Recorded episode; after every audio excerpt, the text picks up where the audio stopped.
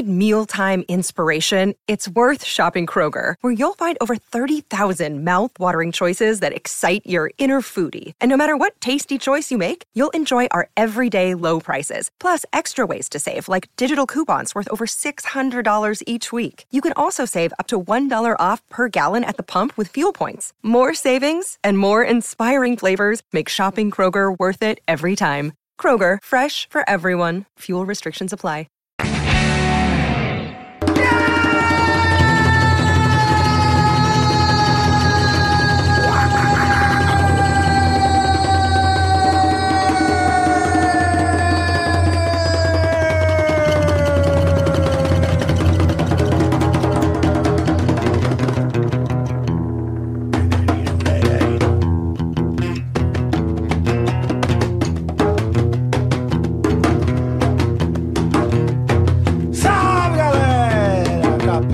Capetas!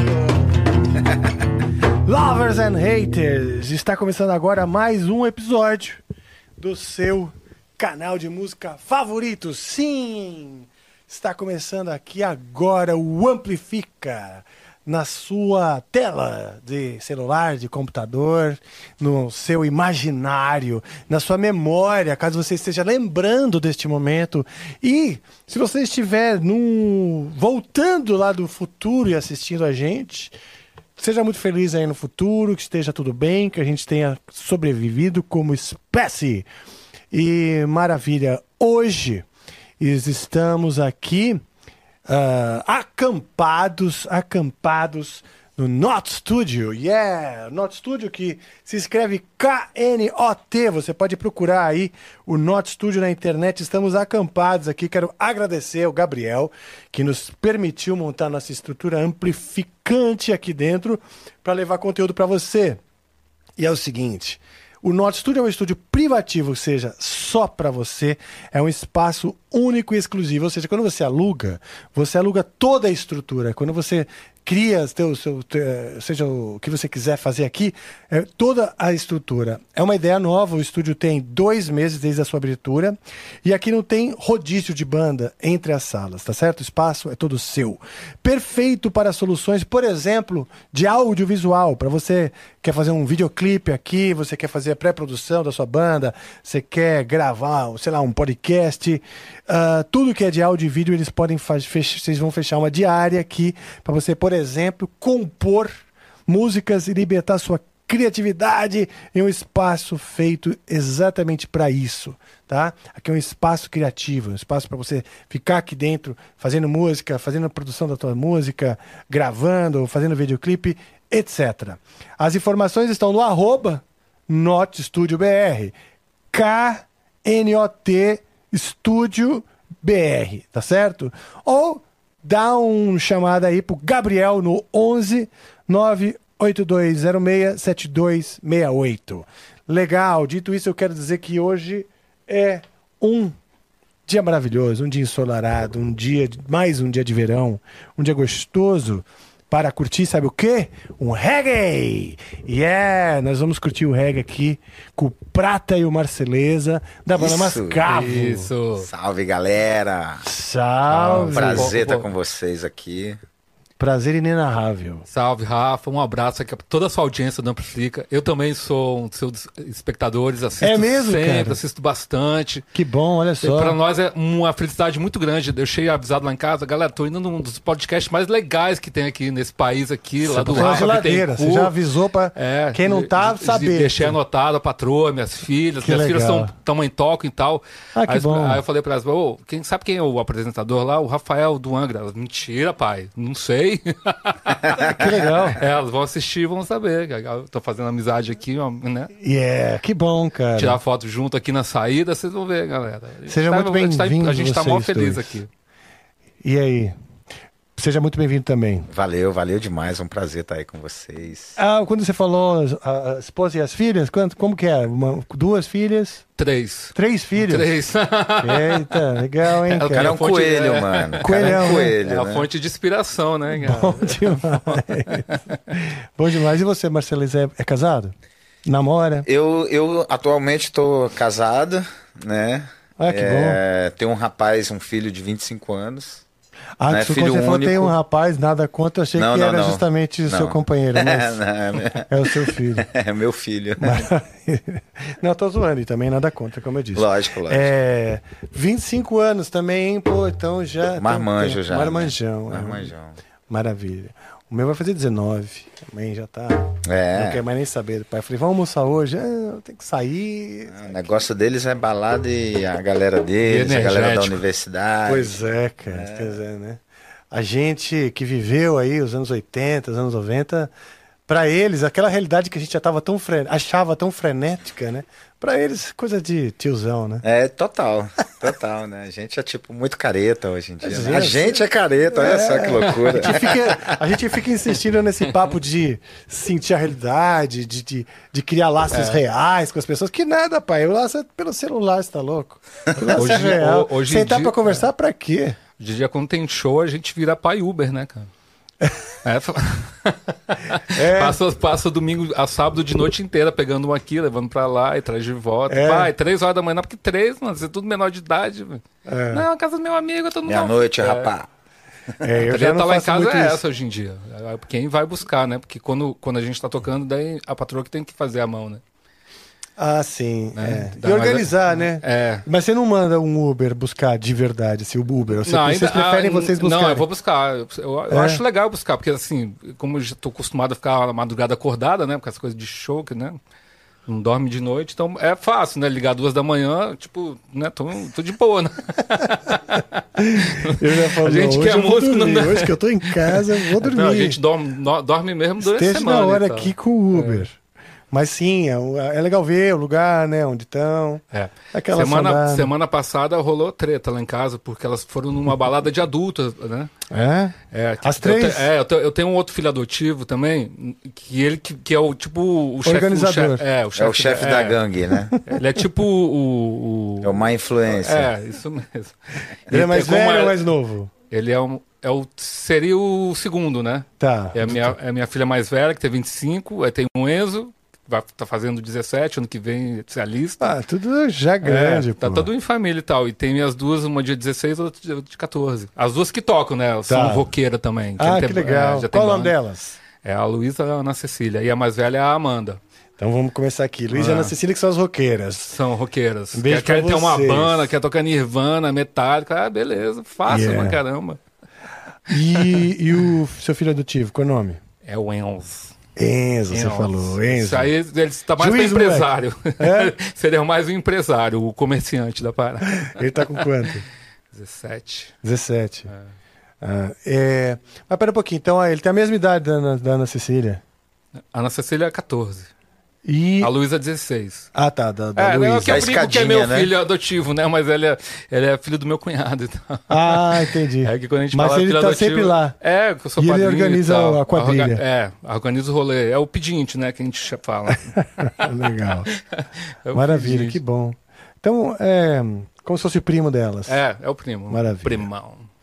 Bom demais, cara. Agora é a mais velha, com o nome mesmo? Amanda. Amanda. Ela pode se preparar pra dirigir aí a galera, pô. É, Ela essa já mora em Floripa, né? Ah, É, tá, já se mudou. Já né? pulou Já fora. deu no pé. Amanda é um anjo do céu, né? É? É o anjo do céu Da da, música? música. Exatamente. Ai, que legal, cara. O Prata fez pra primeira filha, né? É. Ai, que É legal. uma longa cara. história, mas foi isso aí. Porque não teve uma parada de que a, a sua primeira companheira faleceu, não? Foi isso? Não, não, Não. não. A acho que não sou eu, não. É? Então, meus stalkers se enganaram. Ah, Tá vivo aí. mas então família, conta a então. história da, da- Então, da- da- do Anjo do O, Céu. o Anjo do Céu é uma música que a gente começou a fazer em 99 para 2000. Uhum. Foi- a gente fez uma. Quando as crias tava, é, A né? gente estava aí já compondo um novo disco e tal. E a gente se- sempre tá compondo música, né? Com violão na mão, sempre pensando numa melodia, numa letra. E a época que surgiu o Anjo do Céu, a gente estava no meio do ensaio e me veio a. O motivo do, do.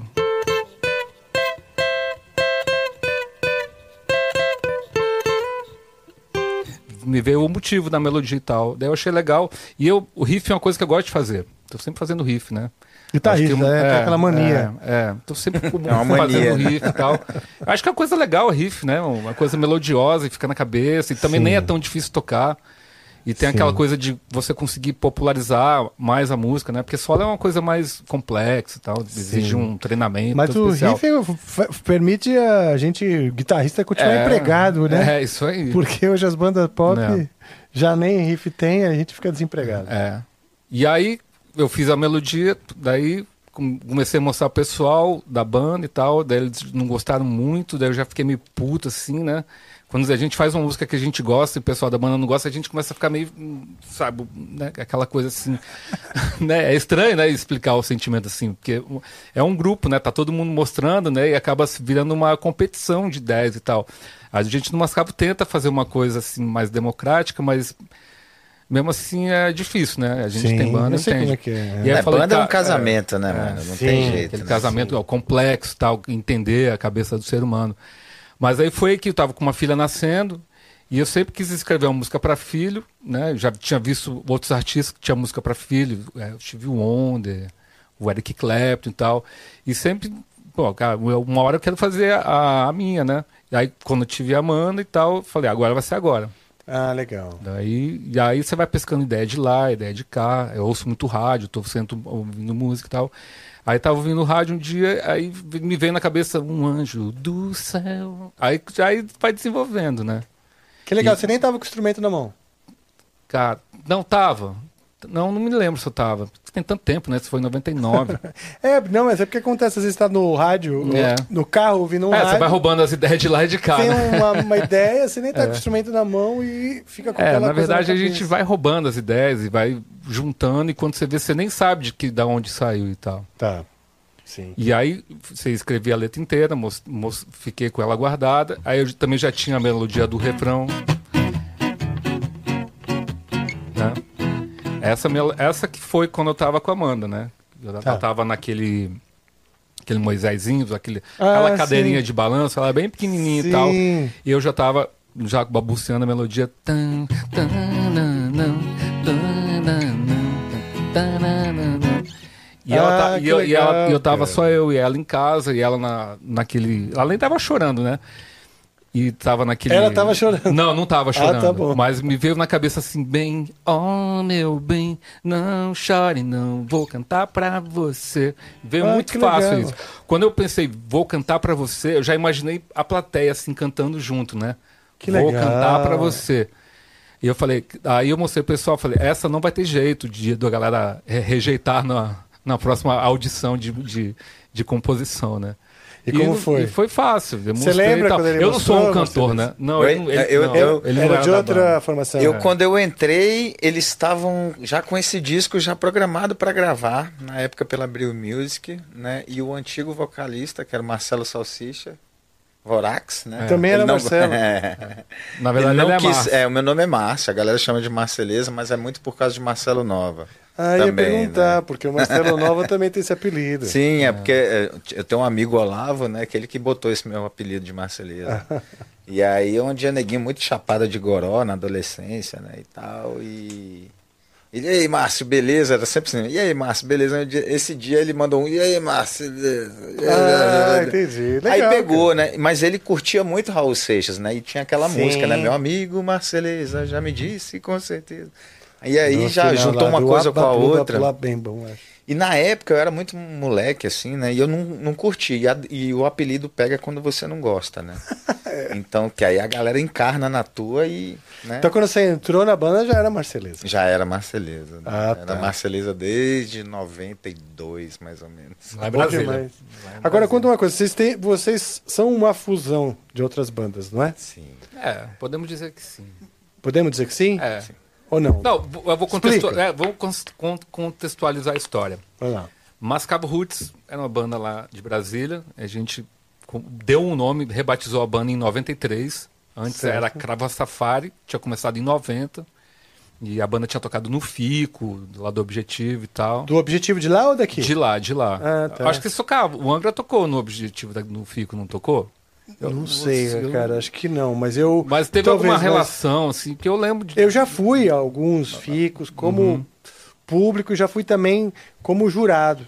uma vez. Ah, Mas então aqui em São ter Paulo. Isso. É, acho que deve ter isso que eu, que eu acompanho a carreira de vocês desde dessa época também.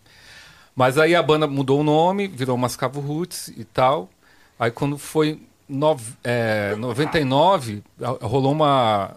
A galera saiu. Quase, quase todo mundo da banda e ficou Era uma eu, banda bem e- grande, é, né? Tinha muito, muita gente. É, mesmo? É, pessoas? sete. Sete malucos. Daí cada um foi, teve, cada um foi saindo numa treta mais engraçada que a outra. Treta mesmo? De conf... briga? Não, não, não. Eu acho que chegou a ser A briga, galera foi mas meu, envelhecendo, foi cada um buscando mu- suas muita coisas. né? testosterona e muita vontade de querer fazer dar certo e tal. Sim. E aí, quando rola as frustrações, o neguinho vai ficando desmotivado. E aí Verdade. leva isso pra estrada. Aí uma coisa, um copo d'água, às vezes vira uma confusão monstra, assim, né? Sim. Mas assim, a gente é é amigo até hoje, tem grupo de WhatsApp até hoje. Ah, que bom, Aquela, cara. aquela ligação a gente mantém, mantém né? Que Mantém, bom, isso é mantém, bom. mantém. E, a, e o pessoal que saiu ainda trabalha com música? Um, Alguns trabalham. né? é, É? então, A grande maioria, né? Cara, quem trabalha com música é nós, né? É, não, a gente não, é- tem o Tiote, a baterista do Nat Os Roots outros só aparecem no show. É, não, o, Tiote, o baterista, hoje em dia ele toca com o Nat Roots. Ah, legal. O Pinduca, hoje em dia, é diretor da rádio do Senado, lá em Brasília. Ah, que legal. É, então, Que diferente, né? é. Passou num concurso lá e virou o chefão da rádio, né? É, o Mahara Mandar a música virou pra- advogado, Mahara né? é advogado. Bom. a, Jo- a Joana, não. A Joana tem uma carreira como cantora, é professora de música. Ah, que legal. E o Marcelo tá aqui em São Paulo, eu eu não lembro o que, que ele tá fazendo. Ele foi professor de, de inglês uma época, eu acho que trabalha com TI. Agora- Sério? Agora não tenho certeza. Mas Tá. tem a guitarra dele, né? Tem um baixo em casa, tem Sim, todo ainda mundo. toca e tal. É, todo mundo que começa com essa coisa de música não consegue mais largar, né? Verdade. É, um- é um- uma coisa muito difícil largar. Depois você começa, é legal tocar, né? Faz bem pra saúde e tal. Sim. Apesar de toda a dificuldade, a gente, como banda, a gente consegue. A gente nunca, depois que a gente fez o Anjo do Céu e tal, a gente sempre teve portas abertas em muitos lugares. Mais ao vivo, né? A gente, eu acho que o nosso grande diferencial é que a gente, meu, encara essa coisa da estrada. A gente gosta, né? É? A gente Vocês estão gosta fazendo bastante dessa- show? Graças a, A gente Deus. faz bastante show e a gente roda muito, roda muito. A gente É? faz muito show interior, né? E aí Vocês estão sediados coisa. em São Paulo agora, né? A banda mora em São Paulo, eu sou o único estrangeiro, né? Da onde se você é? Eu fico lá no Goiás, eu me escondo lá na Chapada dos Veadeiras, né? Lá Pô, no- que legal, adoro. Já pirei lá, já na fiquei Vila muito de lá. São Jorge lá. Nossa, sério, eu tenho Ele é- histórias. ele é- né? ele é morador. Depois você vai te apresentar onde é minha esposa. Ela que conta as Eu sou histórias. guia lá também, né? Mesmo? Então eu co- eu conheço a Chapada desde criança. Pô, né? que legal, cara. Então eu tenho uma relação com a terra assim muito, muito forte. Maravilha. é. Pô, então tá, um dia eu, most- eu vou- eu quero muito voltar pra lá, pra Chapada dos Veadeiros. E, e aí eu te dou um toque, quem sabe Demorou, vamos, lá. vamos lá. Lá no meio do ano é a fazer melhor época lá. Cara, eu assisti um festival de viola caipira lá, uma vez, não sei se é sempre que tem. Volta mas- e meia tem. Volta e meia tem? Violeiros de viola do Brasil todo. Cara, e no final, pá, uma, uma orquestra, cara, fizeram uma jam, assim, todas as violas. Sim, isso daí é o festival de culturas que rola lá, todo, todo ano tem, né? Tá. Esse ano ele foi dividido em, em duas etapas. Teve uma etapa que foi em julho, que geralmente é Tá. quando acontece, e agora vai ter a etapa em dezembro, né? Mas é o, o grande encontro dessas culturas tradicionais brasileiras, né? Então Cara, você vai ver demais isso. representantes da catira, galera dançando catira, da ga- galera dançando bumba meu boi, e, e aí esse reencontro de todas as culturas tradicionais brasileiras, juntamente com todos os povos, né? Todos os índios, a galera se reúne toda lá, então é um grande festival Sim. né, de brasilidades, assim, né, trazendo toda a cultura, né, Sim. que, que é, muitas delas estão sendo esquecidas, né, pelo tempo, pela falta, né, in- inclusive lá tem encontro de pajés, parteiras, Sim, isso eu tô sabendo. né? raizeiros, né. Eu tenho um então- amigo que ele é muito ligado a, a- Eu acho que ele é ligado a uma aldeia Funiô. Tem Funiôs Sim, lá, sim, não é? tem, tem sim. Que os Funiô- Funiôs são originalmente de Pernambuco. Sim. Aí eles começaram a migrar ali para a região do Centro-Oeste, ali pegando o Tocantins ali todo, né? Eles estão ali mais sitiados ali pelo Tocantins ali. Ah, que legal, cara. É. Eu acho que precisa, né, ter esse tipo de, de evento que vai trazendo. ah, Primeiro mantendo vivo. Isso. a- eu nossa acho que o mais cultura. importante é manter viva essa É. cultura, né? Sim. Essa tradição dos povos aí, né? Tipo, nossos avós, bisavós, tem, assim, a gente que é lá do Goiás, que tem essa cultura mais caipira mesmo, né? Mais do raizeiro. Vo- Você né, é da onde? coisa. Você é da, da região? Eu sou nascido em Brasília, né? Tá. Eu faço parte de, do- do- da segunda ou terceira geração do- dos 70. brasilienses, Anos né? Eu sou dos 70. anos, final dos anos 70, né? Quanto- Sério? E- Você nasceu no final dos anos 70? Sim, 78. Ah, legal. 78. Aí. Eu sou 72. Mas a minha família é toda do Goiás, né? Então tem aquela coisa de fazenda, de. Eu mesmo cresci um, um pedaço da minha vida em fazenda, né? Então tive toda aquela vivência de morar na roça, correr atrás da- das galinhas, né? Enfim. Legal. Aquela vida mais natural, né? E como a música, né? E depois o reggae entrou na sua vida. Porque assim, tudo bem, você está falando de galinha, roça, né? Eh, Aonde o reggae entra nesse universo? Cara, o reggae entra nesse universo. É, primeiro com Tribo de Já, né? Tribo de Já, Ah, Edson legal. Gomes, né? Foi assim Sim. o primeiro contato que o pessoal de Brasília. O Edson Gomes é do Maranhão, O, o Edson Gomes é da Salvador. Bahia. da Bahia. É, ele faz o reggae baiano original, né? Tá. E a tribo de Já de São Luís. Do né? Maranhão. Isso. Tá. Exatamente. Então, na época, ali no início dos anos 90, foi o primeiro contato com o reggae nacional, foi via Tribo de Já e Edson Gomes, né? Claro que a gente já tinha uma noção de que era Bob Marley, né? Já ouviu um Peter Tosh, assim, não tinha um, um conhecimento amplo como a gente tem hoje do- dos artistas que tem na Jamaica, né? Porém, a gente já tinha, assim, um- as pequenas raízes, né? Fora que tinha Paralamas, que tocavam uma coisa de meio ska, na época também, que também faz parte Sim, da sim, vertente do tem- reggae. Namora ali, né? Isso, exatamente. Então foi o nosso primeiro contato na época ali da, da juventude, né? Foi com Bob Marley, Tribo de Já, Edson Gomes, né? Legal. No reggae nacional, com certeza os, os primordiais foram Tribo de Já e Edson Gomes. né? Sim, então isso já no começo, dos meados talvez dos anos 90, né? Isso, Porque você é, ali com 90. 15 anos, então você tava, era 92, é isso? Isso, Né? por aí. E hum, você, tipo, tinha um lugar pra curtir reggae lá? Você tinha outros amigos? Tinha uma cena? Tinha. Ou você ouviu no rádio e, e solitariamente... Então, a gente pesquisava muito, né? Tipo Tá. assim, é, tinha uma, uma lojinha que era Headley Records na época, Ah, na Corte 2001 Nacional, também. né? É, a gente encomendava, porque não tinha esse acesso a, a discos de fora, por exemplo, né? Então tinha essa loja que importava. Então a gente começou a fazer essas importações de discos do Bob Marley, da Tuffy Gong, não sei o que, coisas que a gente não tinha acesso, a gente começou a ter. E aí a gente ia trocando, tinha essa coisa, comprava o LP, ia para casa, os amigos iam com a fita cassete para Ah, gravar, você para botar no carro, também. Ah, né? Ali, ali em Brasília, a cena reggae foi muito forte. Foi. É. Pegou a- bastante, é. né? Lá em Brasília tinha o Renato Matos. Renato Matos, que é um dos pioneiros da cidade, É, né? tinha Dredd. tal. Eu já fui no show dele, do Renato, era Renato Matos e Cássia Heller. Eles faziam muito essa dobradinha. Eu É. fui no- lá no, no Teatro Nacional. Renato. Matos é o pai da Flora Matos, né? Hoje em dia é um artista. Flora. Flora Matos Matos, que é é da- do, do movimento hip hop, que é uma cantora do, né, do, do rap aí e tal. É o pai dela. Ah, Fez ele- grandes é, sucessos, O né? Renato Matos tinha uma banda bem no estilo The Wailers. É, É o cara mesmo, é da né? época É, da Tropicália, o cara é das antigas, sabe? Mas, É, mas hoje o em Renato Matos, da onde ele é? É, morava em Brasília, né? É. Morava em Brasília? Brasiliense. Ah, Aí, se cara, a gente for falar de um histórico, o Renato Matos era um, era um regueiro, que assim, ninguém sabia o que era reggae, e tinha o Renato Matos. Ele chegava Certo. com os dreads, todo de branco, todo o perfil Rastafari. E a gente que era, acompanhava a cena toda, na época o Brasília era muito hardcore, rock. Aquela onda de, Sim, de banda de Legião ali, Urbana, é. Capital Inicial, Plebe Hood foi muito forte. E a geração de bandas em Brasília foi muito grande. Você é um pouquinho mais velho que ele. É, eu sou de 72, né? Ele é bem mais velho que eu. É, bem mais velho. Seis Não, anos. mas é, na adolescência faz uma diferença. É, faz. Ele Faz, tem a faz, idade do meu irmão Por mais exemplo, novo tal. você viu um pouquinho essa coisa do, do, do Capital, do Não, eu, Legião. eu né? lembro de ter ido num show da Plebe Hood, cara, né? Ah, tá. Legião e Capital. Quando eles estouraram, eles para mim era uma banda nacional. Aí quando o pessoal lá na escola, não, eles são daqui de Brasília, sério?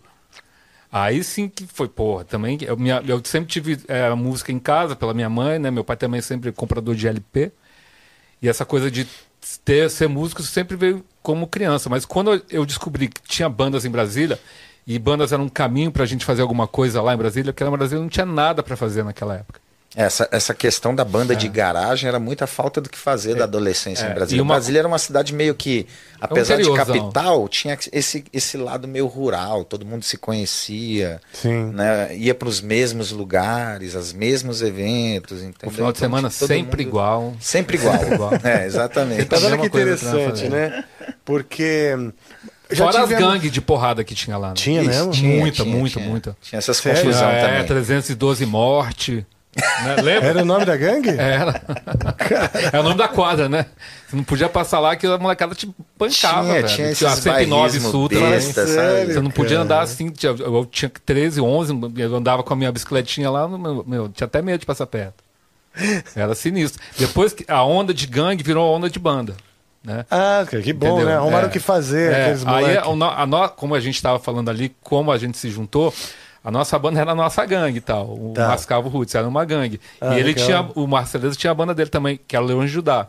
Ah, sim, que É. também foi bem conhecido. Mas né? eram coisas próximas. Mas o Leco é, acabou com o Leco. Judá? Acabou? Sim, o Leão de Judá, eu. é, Acabou. em- Logo quando, eu, quando me chamaram para o Mascavo, eu já encerrei as atividades. Foi quando isso? Judá. 99. 99. Hum, mas também chegou a ter é, exposição. Não, Judá? não, Leão de Judá era uma banda que fazia cover de Bob Marley em Brasília. É, Igual Só o que a gente- Roots É, antes, né? só que a gente tocava muito. A gente só não tocava Tá. segunda e terça e quarta, que eram os dias que a cidade era realmente morta. Mas de quinta em diante, a Vocês gente tocavam? É. tocava. Ah, então já tinha uma cena forte. Tinha, pra Cena reggae, cena- Brasília, por, por mais que seja no meio do cerrado ali, naquela época o pessoal adorava mar, né? Porque o pessoal, o funcionário público, ficava o ano inteiro sonhando em janeiro ir pra praia, passar 15 dias lá em Fortaleza. Brasília é uma cidade muito cosmopolita, né? Tipo, é, é uma mistura do Brasil inteiro. É, né? O é Brasil verdade. inteiro foi ali para construir aquela capital, né? Que é o que a gente chama dos candangos.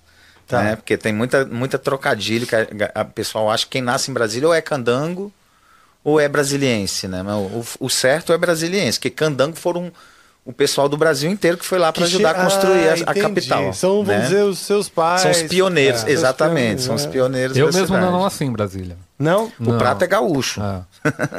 Seus pais, sua família mudou pra lá? Quando eu tinha três anos, meu pai foi transferido, ele era da Caixa. Ah, e aí, então esse é candango. é, Esse é candango, hein? tecnicamente é, nesse, jeito, nesse jeito sim. Foi Ah, com que três, legal. três, quatro anos. O que eu noto é ti- eu tive aqui com. Tenho estado com bastante pessoas, artistas Uhum. de Brasília, né? O Marcelo Mira veio aqui, né? Marcelo Mira. É, nosso grande amigo, parceiraço nosso. É, né? Alma é, Jane. Alma Jane. Cara, ele, ele também é talentoso demais. É. O Dinho do Capital, que também, né, tem todas aquelas milhares de histórias e tal. Ele é já de uma galera da, da UNB, o pai dele acho que era diplomata, né? Então Sim. a gente não trombava muito. né? Sim.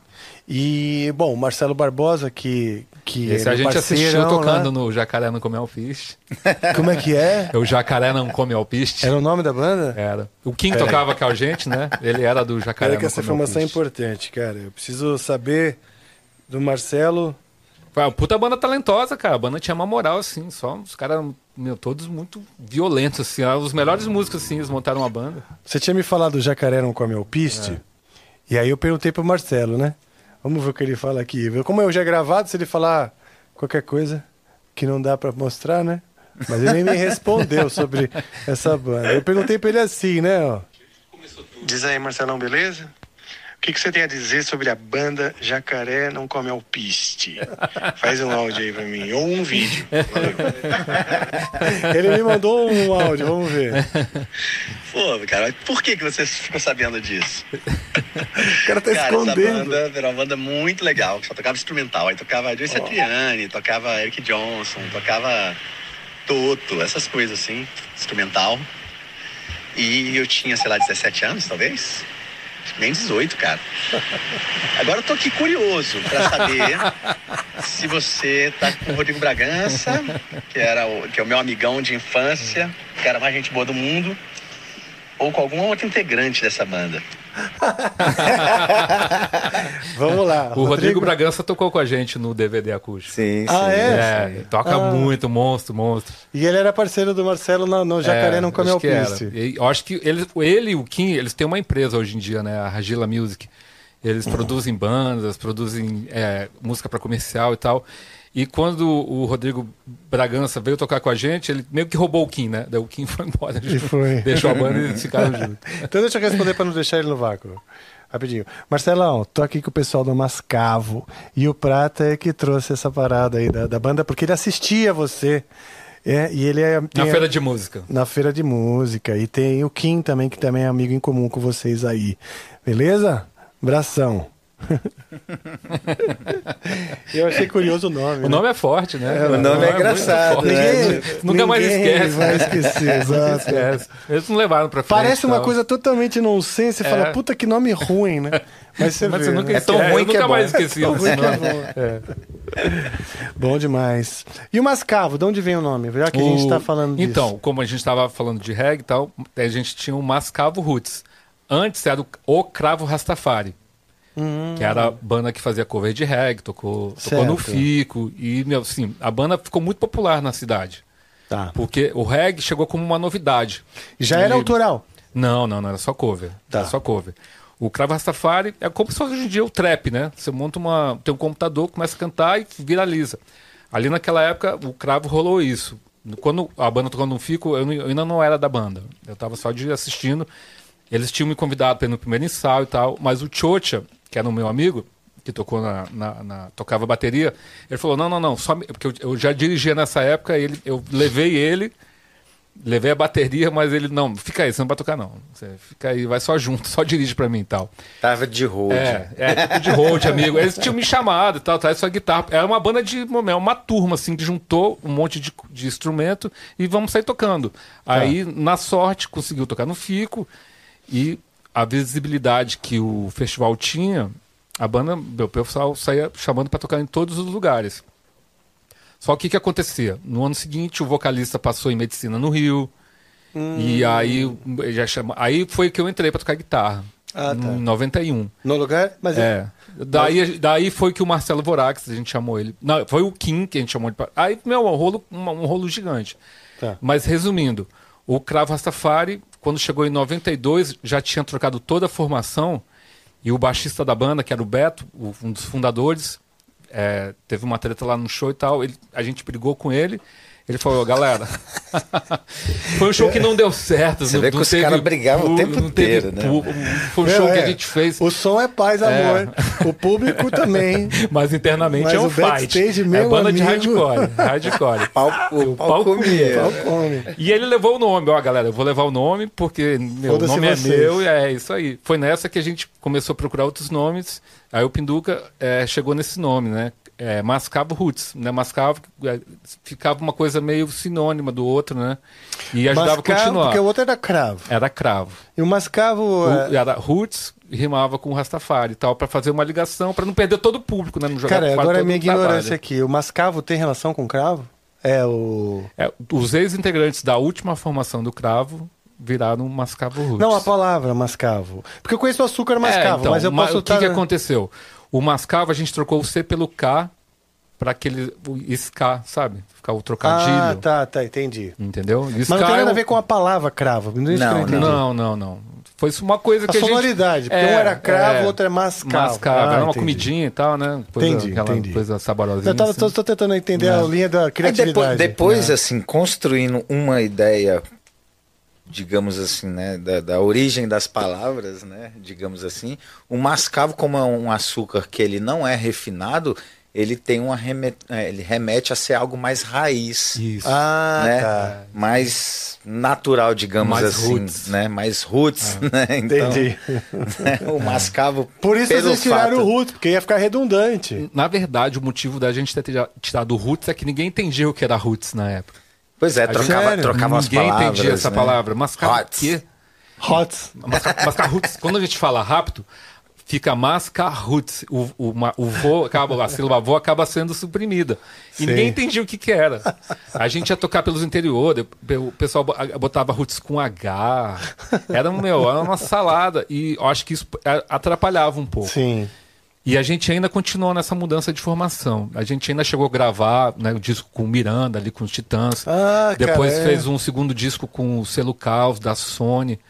E, na, e naquela onda toda de quando é 98 que rolou uma grande crise no mercado de CDs, né? A pirataria bombando. E a gente acho que aproveitou esse momento para tirar o Roots. Aí quando o Marceleza é, entrou para a banda, a gente falou, então é agora. Vamos mudar ah, a banda. Legal. E o Mascavo Roots, como tinha essa coisa, muito, eram sete pessoas, tinha muita influência. Então a gente era muito empurrado para ser uma banda de ska. Não que a gente curtisse ska, mas curtia Porque rock. tinha metais, tinha... Não, não. A gente, de uma certa forma, a gente tocava, som, tocava som reggae tinha... rápido. É. Era um reggae tá. mais Eles tocavam rápido. uma pegada mais... que, que, que girava é. mais em torno do ska do que pro reggae. É. Entendi. Aí quando a gente botou o Marcelo da banda, que tinha toda a influência do Leão aí, eu, aí eu trouxe e, a bagagem reggae na. É gente, uma... vocês não é. sabem fazer reggae, vamos fazer direito é. Não, eu sou muito fã de reggae, eu sou reggae puro, assim, só sei tocar reggae. Eu acho que se eu não fosse músico de reggae, eu não sei o que ia ser. Né? É o que eu falo, eu falo reggae hoje Foda. em dia, no Brasil principalmente, é por amor, porque se for por dinheiro, você vai virar sertanejo, é, vai virar funkeiro, é, vai virar é, qualquer outra coisa. É a mesma coisa, né? Então mas, a gente mas tem uma gosta, cena forte, né? né? Tem, o, o público tem é bem fiel. A cultura do reggae é muito forte. Tem.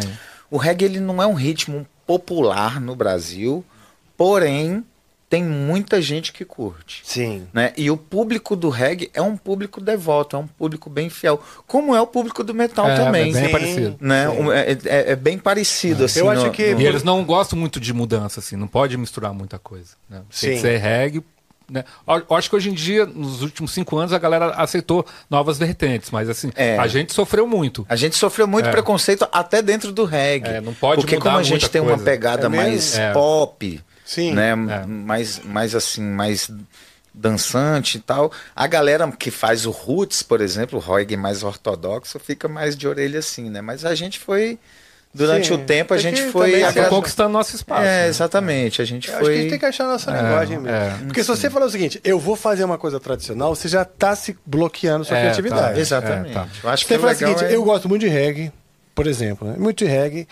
Essa é a minha influência é, principal. E agora eu vou soltar minha criatividade uhum. aqui. Eu, acho que assim, no Mascavo a gente sempre se deixou influenciar pelas ondas que estão acontecendo no momento quando teve aquela onda de forró, né? Do Fala Mansa. É, então, a gente até toca uma música deles. Ah, o forró e o reggae já é. É, é o Fala Mansa, Tudo no é, o Fala Mansa apro aproximou demais. De, é, sim. E é, foi muito, dois somaram, né? somou muito pro nosso universo reggae. Porque era o mesmo público que gostava de um estilo, gostava do outro. Sim. Então, foi uma sim. época muito feliz para nós. Que Casa legal. muito, né? O é. reggae e o forró, eles é. casam muito. A gente até brinca, fala, quem inventou o reggae não foi Bob Marley, foi Luiz Gonzaga. e você pega bastante... a mesma batida, é a mesma, sabe, casa muito bem uma com a outra. Verdade, cara. São... Você pode misturar uma com a outra que não muda. Foram não. afastados no, no, nascimento. Né? Isso. Né? Tipo, é. Os gêmeos afastados no nascimento. Mas eu acho que essa mistura também é muito. É, a gente pode explicar porque o público mesmo gosta, o que naquela época, os anos 2000, gostava de forró, também gostava de reggae. Ah. E os, os produtores de shows, eles perceberam isso, aí fazem um show juntos. E é uma forma Ótimo. também de você, querendo ou não, é, digamos assim, abrasileirar Sim. o reggae, é. né, juntando com o ritmo mais brasileiro que tem, que é o forró, né, que é assim originalmente, né, feito na terra, né, não é que nem o samba, que o samba, o samba vieram, veio com os escravos, né, mas o forró não, o forró foi o povo nordestino ali que Sim, né, desenrolou é. aquela história ali e hoje é um ritmo 100% nacional. Sim, né? verdade, cara. Então... E, o, e, o, e o reggae, se você vê no Maranhão, né? Eles têm como, como emblema eles deles, têm uma assim. característica assim. bem, bem o reggae, Eles têm como a cultura deles. O reggae é considerado a Jamaica brasileira. Pelo fato de que antigamente. O Maranhão, você fala. É, é, São Luís do Maranhão é considerada a Jamaica brasileira. É, porque antigamente eles tinham. É, é, quando a galera ouvia rádio, é, aqueles rádios antigos, né? Que você te pegava frequência AM e tal, não sei o quê. Ah, eu vi história eles assim, é. conseguiam pegar frequências de rádios na Jamaica. Então, Olha por isso só. eles conseguiam. Eles tinham acesso ao que o Brasil não tinha. Olha né? só. Eles conseguiam ter esse acesso a músicas do Caribe, e isso foi um fator muito influenciante ali na vida no que dia a dia deles. Tanto que o reggae lá é extremamente popular. Você ouve Sim. reggae no táxi, você ouve reggae no bar, você ouve Lá a música é uma coisa, a música reggae é uma coisa muito popular. E vocês tocam bastante lá? Não. Por são incrível que assim, pareça, o nosso Tipo, você não é sabe daqui onde de o- Maranhão, você Não. não faz o nosso o reggae. nosso maior mercado é o sul do país, tu Ah, acredita? é? Há 30 anos a Gaúcho gente é extremamente Paraná, regueiro. Santa. Catarina e Rio Grande do Sul. Mas as baladas de praia de Santa Catarina e tal, eu, eu me lembro de sempre tocar muito reggae. É, sim, Sim. é mesmo. é. Sim. Hoje eu já, já estive assim, passando perto, né? De, tá, lá, andando na rua, tem uma balada de praia e rolando música eletrônica pra caralho. Eu achei até estranho. Falei, pô, não tem nada. Eu não. Né, cadê o reggae? Cadê o romantismo, né? Cadê o esquema de Do luau, telhado de né? sapê. Sa- Sabe, que a gente já tocou em muita rave também. É sério? Muita, muita. E como é que é? muita. Vocês mudam um pouquinho? Não, então a gente toca do jeito que a gente é mesmo. É porque, É. tipo assim, geralmente Sempre esses tá aquele- festivais, eles têm espaços, né? Ah, diferentes Variados, estilos e tal. O cara É, fica o dia então- inteiro na tum, tum, tum. Geralmente a galera do reggae, eles botam num, num espaço que seja mais lounge, Ah, legal. né? Que a galera vai assistir ali mais Curtir, deitadão, é, mais isso relaxadão, Ah, sabe? legal. pra dar uma descansada. Não é na pista principal. Na pista principal é só o fervo, né? Tá. É só o... pá, pá, pá, pá, pá, Vocês só- já, vocês já tocaram no Mundo Joss? Num algum de- festival chamado Não. Qual que foi aquele lá que a gente... É difícil é lembrar os nomes. É. né? É, na- é, fica na- em La- Lagoinha, aldeia. Ah, já tocamos. Lá em- Então, a Não, gente- a gente tocou no Gaia. Então, no Gaia, Gaia. A é, gente já tocou no Gaia, também. Gaia. Já participei, Ah, já então, toquei. Gaia. Connection. O Só diretor do programa É. tocou Só já. para contextualizar, essa voz do além é do Joe, tá? nosso, nosso aqui engenheiro de som. E ele, junto com o diretor, que não está hoje, hoje estamos com a Tainá, salve Tainá. Eh, Se você botar um binóculo, você consegue enxergar a Tainá. Né? Tô brincando. A gente zoa que ela é pequenininha, mas a gente ama ela um montão. É grande nosso amor. É, e o Joe e o Deco, que é o diretor, eles tinham uma banda. Tinham, né? Ou tem? Tinha. Eu gostaria de, de dizer tem, porque eu insisto para eles voltarem. É, tem que, Mas eles chegaram parar. a fazer também bastante de, de, desse, ce- desse cena, né, Gil? Acho que a gente já tocou junto já. Banda Coru. A gente já tocou, acho que na Jai Club também, junto. Olha. Na Jai Club. Na Jai Club, na Vila A Mariana. gente já tocou ali umas 4, 5 vezes. É, então, acho que a gente tocou, Pô, é, que, já que tocou legal, junto. mano, já. que massa. bacana, Ali que é legal, pra legal. caramba a Jai Club. Puta casa legal, velho. É? É, E ainda tá rolando? tá. Aqui? Ele vive ligando pra nós. Aí uma hora a gente faz de novo, Theo. Um abração pro Theo. É uma balada Tamo louco pra tocar aí, Theo. regueira aqui em São Paulo? Na Ele- verdade, ele, eu- brinca de tudo ali, né? Ah, é? É. ali Ah, na Vila Ele Maria- tem na banda Vila- também, é, né? Ali na Vila é um espaço cultural. Tá. né? Ele põe reggae, põe rock, põe tem um dia de samba. Aonde é? A Vila ali quase perto da estação Vergueiro, né? Perto da estação Ah, Vergueiro. tá. Não, então é ali perto da Paulista, final da É, aclimação. É, ali. bem por ali mesmo. Ah, legal. Pô, não sou bom saber, não é quase sabia. onde tem aquela, aquela torre, né? De, de- a torre de água que tem ali, não tem? Uma torre gigante ali. É bem por ali. Caixa d'água. É o caixa d'água. Na Vila... É. Sim, sim, beleza. Maravilha, bom demais, cara. Então tá, então aí Marceleza entrou na banda, mudou o nome e Aí que o bicho começou a pegar fogo. Aí que começou a Até andar agora mesmo? a gente tava só na faculdade, né? é. É, então ali, é, os anos 90 a gente estava estudando ainda como era o negócio. Tava brincando, tecnicamente. Sim, mas você já falando. tinha algumas músicas que, que Já, depois viraram sucesso. Sim, já tinha participado da MTV, Rock Go. Sim. Mas ainda a gente não tava naquela, na- no ritmo profissional, digamos assim. A gente tava Mas, por meu, exemplo, com uma aquele- banda e tal, e estamos tentando ainda fazer faculdade e tal. Entendi. Né? Quando, Então, um pé lá, outro é, cá. Isso, a gente não tava meu, crescendo, né? Querendo ser alguma coisa na vida. Mas aquele álbum que teve a, a, a participação ajuda, né, do pessoal do Titãs e tal. Em que ajudou momento muito. foi? Ajudou, e ali foi em 94, a gente Ah, então foi gravou, antes. É, Foi 94. É. Então já tinha, então, já, quer dizer, já estavam levando a sério, né? É, mas a gente não conseguia viver do, da, ainda do, da banda, Entendi. assim, né? Por isso que Entendi. dava tanta treta, né? Porque a gente não conseguia fazer um caixa. Conseguia desenrolar. E né? morava em Entendi. Brasília, eram sete pessoas. Aí eu que cuidava dessa parte daí, quando via pra São Paulo, todo mundo de busão. Entendi. E aí dormia na casa de um. Os perrengue, De- né? Era muito perrengue. Era divertido. Perrengava. Porque assim, a gente vinha. A gente veio fazer um show uma vez aqui no Aeroanta, o primeiro, né? Foi no dezembro de 93.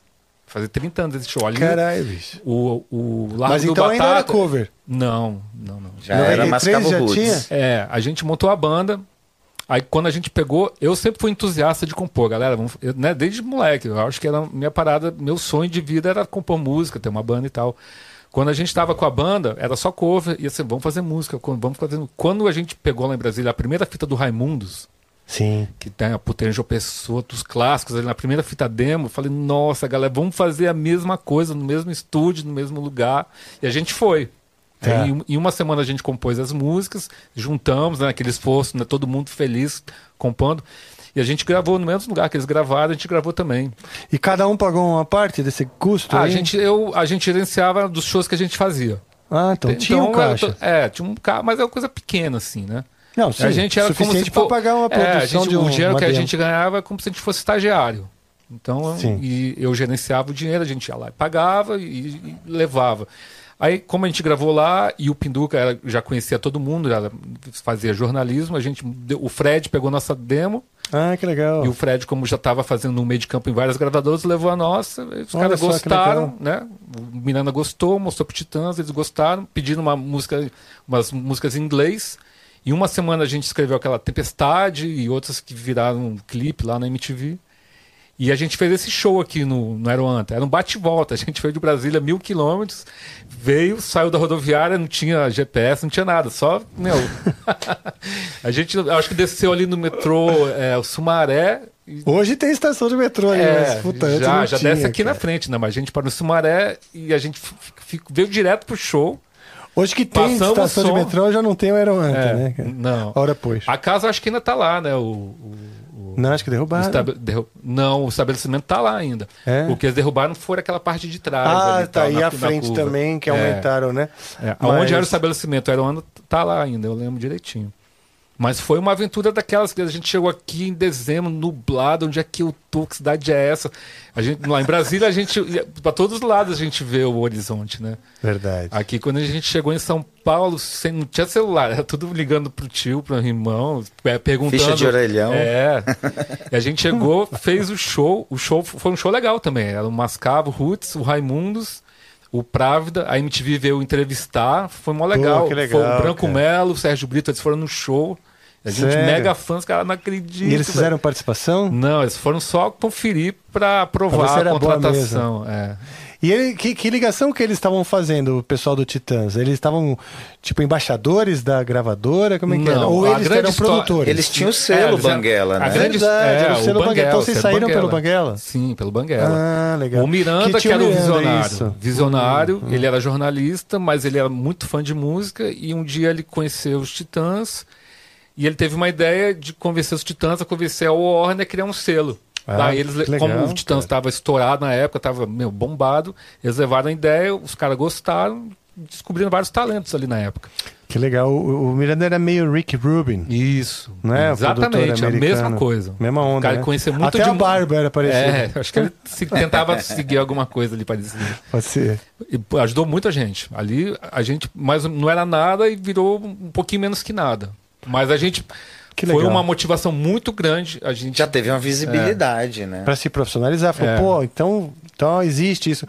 E foi um momento muito legal pra Parece pra que foi no fácil, né? Mas assim, a gente estava tocando no Rio, aí veio o Fred, né? Sempre o Fred, nosso grande amigo do Raimundos, levou o contrato, a gente estava tocando ali em Copacabana, em Ipanema, num showzão também. E a gente assinou era em janeiro de, de 94. E aí que começa o Pegar a drama. blusa. tá- E foi aí nesse ponto que começa o nosso drama, né? Porque a gente achou que era tudo ia ser muito fácil. E não foi uma coisa muito fácil, porque a gente foi daí gravar só em setembro. Imagina um monte de moleque entrando na faculdade, tá querendo acontecer alguma coisa. Vocês querem que achando... mude a temperatura do ar, cara? Você Não, tá, tá de, de de boa, regata. né? É que tá bem em mim aqui. Maravilha. com esse calorão que tava Você chegou a terminar a faculdade? Como Você nem fez. não formado em ADM. Ah, que legal. É, e Pô, ainda fiz metade de que- processamento de dados também. Pô, que legal, cara. Aí não- não- com a banda não consegui conciliar, fiquei só na ADM, que era lá na UNB. E você sente, você falou que você fazia o caixa, organizava e tal. É. Esse, né, esse lado empreendedor e administrador ajudou É um lado- o fato de ter a Claro, faculdade? Sim, claro. Porque daí quando a gente vai trocar ideia com um empresário e tal, eles já mais ou menos sabem com quem eles vão né, tricotar dentro da banda, né? Bom. Isso é um ponto, acho que faz uma diferença, assim. Ajuda não muito. que eu faça o caixa hoje em dia da banda, né? Não, mas mas ele você sabe que tem um sabe chato. É, sabe você que sabe que, tem. vai ter um chato enchendo o saco lá. Pô, não é, não- os caras não é tão zoado, né? Quanto parece. Sim. Porque, meu, Porque é engraçado porque quando a gente que- começa a banda, a gente nem tem ideia de como é uma banda, né? A gente Pois quer é. tocar e quer ver o público batendo palma, quer ver os fãs no camarim, né? Verdade. Quer ver, Quer ver o disco- glamour, é, né? O, o glamourzão rolando. Mas a o lado B, assim, ninguém acompanha, né? É que nem chefe de cozinha, né? Tá sempre sorrindo na televisão, mas quando você vai numa cozinha, meu, o cara tá chutando todo mundo, né? Vamos lá, mas é esse show do complexo uma coisa, Aroanta. João. Ah, O show do Aroanta foi um show marcante, porque a gente conseguiu o primeiro contrato Hum. com, com Miranda, com Titãs e tal. E depois desse contrato, a gente, esse show foi em dezembro, aí a gente assinou em janeiro, e aí a gente achou que, mano, beleza, ganhamos na loteria, estamos milionários, vamos fazer o que a gente quer. né? Todo mundo começou a se bem- é, endividar já, é, já imediatamente. Tinha, é, eu tinha 21 Foi direto anos. pra concessionária. É, isso aí. Quando a gente gravou, foi, a gente gravou só em setembro, né? Mas foi uma longa espera. Mas a gente passou, tipo, seis meses ensaiando. A gente montou um esquema lá na chácara do Mahara, diário, assim, de segunda a sexta, ensaiando. Ótimo.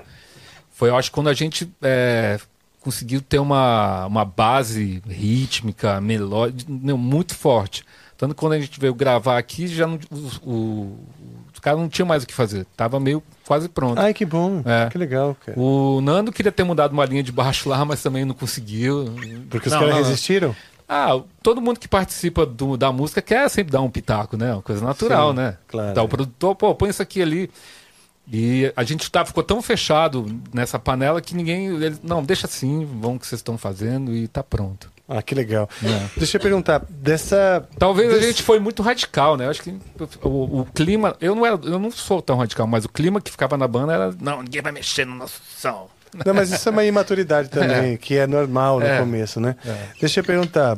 E desse show que vocês fizeram no Aeroanta, Não. foi em 93, né? Isso. Já tinham músicas autorais, que rendeu o contrato. sim, é. Tem alguma dessas que até hoje vocês tocam? Não. Não. Não? Não, não. A gente gravou Tempestade no DVD de- que a gente fez Ah, ali. tá. Como uma homenagem de vocês mesmos, não? É, Porque. é. Não, mas quando a gente virou a banda, eu acho que assim, uma forma de explicar bem é o Fruciante, né? Quando saiu do Red Hot, entrou outro guitarrista, ele não toca as músicas do Dave Navarro. Acho que com o Marceleza é a mesma coisa. Ele só Ah, toca é, as que ele sabia. gravou. Eu acho, que- é, É eu acho natural, que, assim, na verdade, foi uma virada de chave, É. né? Foi uma virada de tudo. E a, a proposta que a gente veio era muito diferente da proposta do Mascavo Roots, né? Então, Entendi. eu acho que a partir desse momento foi como se fosse um renascimento da banda. É, um né? Foi uma virada, apesar de toda a história que a gente tem por trás disso, por isso que a gente tem um prata para contar essa história, né? É muito legal, porque se perguntar para mim eu não vou saber. Tá. né? Então é sempre bom ter o fundador perto. pra- Eu, eu- eu considero que a gente tem dois começos, né? Ou, É. ou o ano 2000 é um divisor de águas. Porque assim, enquanto a gente estava morando em Brasília, a gente conseguia um show aqui, um show lá. E não dá para viver de um show, a gente não tem Brasília, suficiente. como o próprio nome diz, é Brasília. né? Não tem nada em volta. Hoje em dia ainda Sim. tem ali Goiânia, Anápolis está crescendo, está desenvolvendo, né? Mas imagina isso nos anos 90, não tinha absolutamente nada. Cara, olha, o Então como para tocar era Ah, o- horrível. não, tinha assim, Brasília, quando rolou essa história de Legião, Capital, ter saído de Brasília, quando a gente chegava para tocar e falava que era de Brasília, o pessoal já prestava atenção. Ah, mais uma banda de Brasília. Não, mas assim, em Brasília não tinha onde tocar. Você, você tem Goiânia, É, sim. sacou? Perto. fazer uma Pirinópolis. pausa É. rapidinha. É, pode deixar rolando aí, vocês vão conversando. Eu preciso mijar, bicho. Voltamos, estamos mijados? Tamo. Porra, Parou, Ô, parou vocês Todo mundo tá? aliviado. Que maravilha. Agora a gente já aguenta mais quatro horas aqui. Porra, bicho. Que eu vou tomando água, a boca vai É. secando, a gente vai falando e quando vê, né? Coisa de velho também, né? Coisa de velho. Aquela né? coisa. Tempo passa, né? Tem jeito. Mas que bom, cara. A gente tava falando da. Justamente, que ele, vamos dizer, o embaixador, né? Da. Desse. Da pré. Pra história. Pra Pré-história. contar essa história, né? Mascavo. Tem que ter um representante. Bom né? demais. Então vamos tocar algo que represente esse renascimento que você falou. E fazer um paralelo aqui, que um paralelo, que curiosamente o Angra também teve uma, uma grande mudança em 99 para 2000, muito semelhante, que foram saíram te- três integrantes, entraram novos três integrantes, a, a banda mudou a cara também, mudou um monte de coisa. Nossa, saiu cinco, entrou dois. Caramba. Saiu cinco, é bastante gente. Saíram hein? cinco, entraram dois. Que bom que, que, que tá estável essa É. formação, né? O bom é. que deu pra dar uma secada também, né? Porque a, a É, banda quando é muita grande demais, você não ganha dinheiro, né? é. Não, Aí, eu quando acho que é essa pequena já não ganha. é, eu acho é- essa saída assim. Você já pega aquele 100 real ali pra dividir em sete e fala, fala, "Pô, puta, mano, vai dar pra pagar nem o X músico. Esse é o, é o boa da verdade, cara. Esse foi um. Foi malhas que bem pra bem, né? Fazer o quê? Sim. Então tá, Acho que vamos- tudo é experiência também, né? Você vai É. aos trancos e barrancos, você vai, você tropeça e aprende, aí você já não, não tropeça mais naquela pedra, né? É vai verdade. aprendendo ali, né? E aí, quando chegou o ano 2000, que a gente decidiu, galera, ou a gente profissionaliza, vamos pra São Paulo, ou cada um vai passar num concurso aqui vai seguir uma carreira jurídica, sei lá. Entendeu? Tá. E foi nessa mudança pra São Paulo que eu acho que a gente virou uma banda mesmo, de verdade, assim. De E vocês vieram morar pro- no mesmo lugar? Vieram morar na Pompeia, ali, no Barão do Bananal. No, no- no- na mesma casa? Sim, todo mundo re- É, junto. umas casas, né? que a Ninguém gente era chamava. casado? Não, Não. todo mundo solteiro. Que todo bom mundo largou Quer dizer, a gente tudo. teve, teve os filhos, né, nessa É, época, tava tudo A pequeno. gente era pai solteiro, basicamente, né? É. Pai Mas solteiro. peraí, esses filhos de relacionamentos em Brasília ou É, novos em relacionamentos em, São Brasília. Paulo? De Brasília. Brasília. Ah, tá. Brasília. Que no caso do Prata foi a Amanda com o Anjo do Céu e meu Ah, filho legal. Noah. também que tipo foi, foi a decisão eles. que a gente teve que eu, eu, no meu caso, né, como pai, eu tive que decidir ou eu ficava em Brasília e enfim ia tentar a sorte de alguma Não. outra forma ou eu encarava essa essa aventura de, de ir com a banda e tentar a sorte em São Paulo. E a única possibilidade que a gente tinha era de fazer a banda dar certo. é É, Certo. Filho pra criar, e as contas Sim. pra pagar, já, já ficando 25 anos. Então foi quase uma necessidade também. É, isso aí. Eu acho que. a- É, no a- meu, é. no meu caso foi uma escolha, do, tipo assim, eu tive que sacrificar, né, tá perto do meu filho, ver ele Sim. crescer, É, mas é em mesma coisa, compensação eu tive a oportunidade de ganhar dinheiro e dar uma educação e dar as Puta, coisas para ele, cara. né? Então, coisa que é talvez legal. se eu tivesse ficado em Brasília, talvez eu não conseguiria dar o que eu dei para ele através da música, né? Sim. Então foi uma boa aposta. Foi uma- E a relação é legal com ele. Super, super. Você conseguiu participar uh, mesmo à Mesmo à distante? distância, Ah, a gente, bom. aos trancos e barrancos, a gente ainda Vocês voltaram para tocar em uma- Brasília bastante? Todo ano. Todo ano a gente tá ali, né? Ah, eu, tô sempre ali, né? Porque eu- minha mulher é de Brasília, né? Então eu fico ali entre Chapada e Brasília, que é perto, né? E aeroporto. Ah, então em algum momento você voltou para lá. é? Sim, sim, não, é, eu fugi de São Paulo, não Depois de aguentei, quanto não. tempo? 2007. Quanto tempo você aguentou? 2007. É. É, de 2000 a 2007 a gente ficou ali vivendo na Pompeia. E aí eu cheguei num momento meu que aí veio o alcoolismo, veio aquela parte ruim da, da- A né, loucura. A, a loucura, né? Aí eu comecei a entrar num processo de depressão. Sério, bicho. Enfim, é, aí eu tava meio que me matando mesmo, né? Bebida, Puta droga e Tudo de graça. Né, e todo mundo loucura. levando. a gente Porque, era porque muito os amigos se reuniam lá. É, a É, nossa a- casa era uma festa, né? Sim, a gente. É.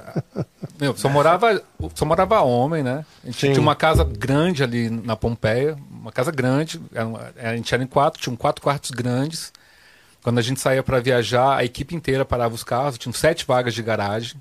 Pô, que E- legal, e cara. tinha um pomar atrás, tinha um, Era uma o, baita o de uma proprietário mesmo tinha amora, o limão, a mexa, aquela mexa amarela. Era aquelas casas bem antigas de São Paulo, né? Que legal. Aquelas que a parede, pra você botar um prego, mano, você tem que pegar É, uma um- marreta, é, sacou? é. Tipo, a parede muito dura, assim, você vê com uma construção muito sólida, né? Então, É, e mas virou, era uma casa maneira. virou um ponto de encontro de muita gente ali na nossa Sim. casa. Que legal isso. E a hein? gente ficava o dia inteiro batendo papo lá, né?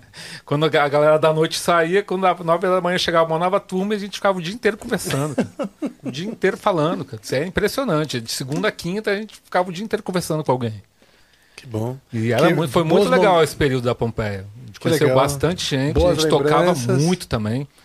A gente tem muito a agradecer o pessoal do- de Porto Alegre. A gente também, ao mesmo tempo que a gente morava aqui em São Paulo, a gente também morava em Porto Alegre. Lembra aquela época do celularzinho Nokia? A gente tinha Sim. uma manha, a gente, ele cabia três linhas, né? Então a gente tinha mãe de botar uns códigos e ficar com a linha de quando estava no sul, ficar com a linha do sul, quando estava em São Paulo, linha de São Paulo, quando estava em Brasília, a linha de Brasília. A gente conhecia um pessoal que passou uma mãe, então a gente. Eu não um- lembro desse negócio de botar É, não, a gente já sempre foi Nokia. nerd da, da- do hacker, da- das- dos negócios. Que bom. né? Então você botava asterisco 200 né? e você mudava de linha. Então aquele celularzinho Nokia, lembra? Todo mundo teve Eu um Nokia, lembro, né? sim, Então, cara. Eu só não sabia que tinha Aquele essa que era infinito. Você tacava ele na parede, ele. É, juntava. Mesmo quando você embora. ficava com, com raiva dele, jogava, ele continuava Ele era inteiro, 15 né? dias de Melhor memória, celular né? que, ti- que teve, né? Que já A ba- bateria durava 15 dias. Eu gostava do StarTAC, Sei, na eu Motorola. Eu, eu Aquele que adorava abria e fechava. Que Um abria, velho tinha uma anteninha. Eu achava tão legal aquilo, cara. Me sentia, sei lá, É. o James Bond. lembro. Era muito legal. Aquela... o joguinho da cobrinha, né? Sim. O StarTAC, eu não sei se tinha um jogo da cobrinha. Não, mas StarTAC os Nokia ainda era tinha o mais- Não, o cobrinha. da cobrinha era o Nokia mesmo. O Nokia. Era o é. Nokia. Tradicional. Quem, quem não, não jogou cobrinha, é, joguinho da cobrinha não sabe nem o que é felicidade hoje em dia, né? Sim. Hoje, hoje em dia a galera é Divide escrava os do smartphone. É. Mas essa época foi muito legal para nós. Foi muito proveitosa. A gente conquistou um público agradecendo o pessoal do Sul, né, que, que apadrinhou a gente. E a gente ficou morando também. Até hoje a gente toca bastante. Então, Que legal. É, nessa época que a gente morava em São Paulo, teve muitos contatos, né? A gente, como estava assessorado na época pela Abril Music, né? Então a gente Que acho que tava- nem existe mais, né? Não, existe, tanto que, que na transição, o João Augusto, que era o, era o diretor artístico da Abril Music na época, fez a deck. catou a galera e levou pra Deck Music, quando a Abril caiu, né? Aí ele pegou todo mundo que era ali, Fala Mansa, Hum, Né, Eu não sabia que tinha é. esse parentesco. Tinha. Ah, aí a gente estava bem assessorado nessa época. A gente tinha, né? Então, a gravadora fazendo todo o trabalho de marketing com a gente. Então a gente foi. Esses primeiros anos a gente colheu muitos bons frutos Ah, em São legal, Paulo, cara. né? É. A gente fez muita a DEC ainda MTV, existe, muita né? TV, né? A DEC existe, a DEC ainda existe. O João Augusto tá lá com a mesma galera É. trabalhando hoje, pitch. hoje a gente está subindo com a One RPM. Ah, é? Felizão lá, tudo funcionando. Arthur. É. Desse esquema de streaming, né? Lançando singles um por mês. Ah, legal. Essa cara. loucura, cara. Ah, poxa, legal demais. É, Bom, então vamos lá. Desse renascimento, vamos tocar alguma coisa. Tá. Vamos tocar a música que deu, né? Que foi a virada de chave, que foi o Anjo do Céu, que, que né, trouxe a gente até aqui, inclusive. Uma música que tá aí com seus 24 anos e muitas lembranças, né? É assim, ó. Posso me inter... Posso interferir? Vambora.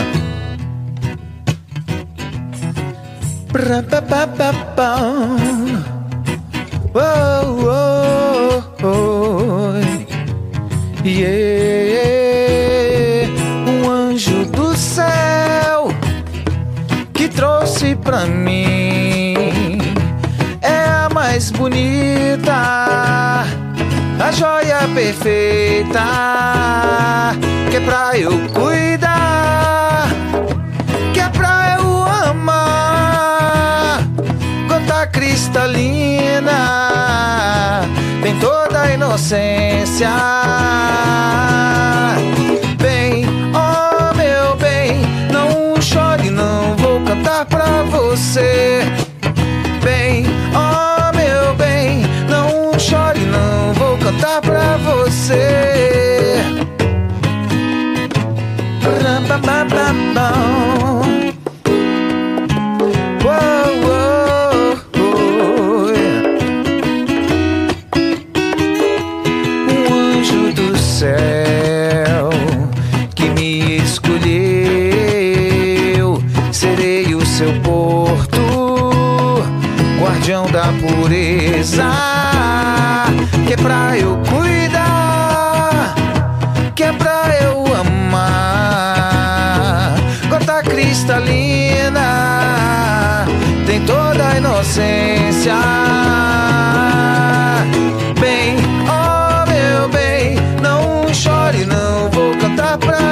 você.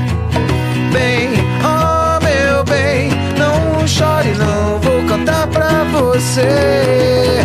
Bem, oh meu bem, não chore, não vou cantar pra você.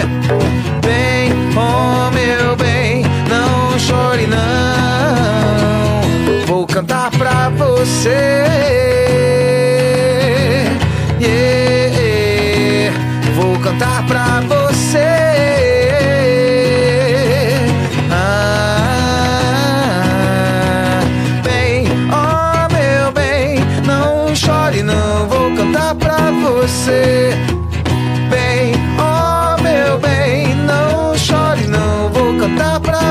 Você.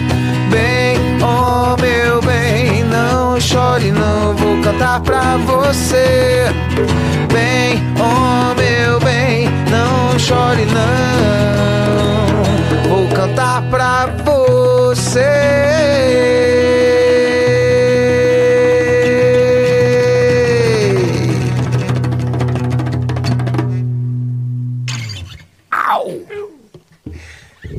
Legal, cara.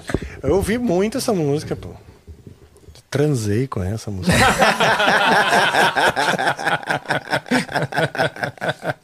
é boa pra transar, né?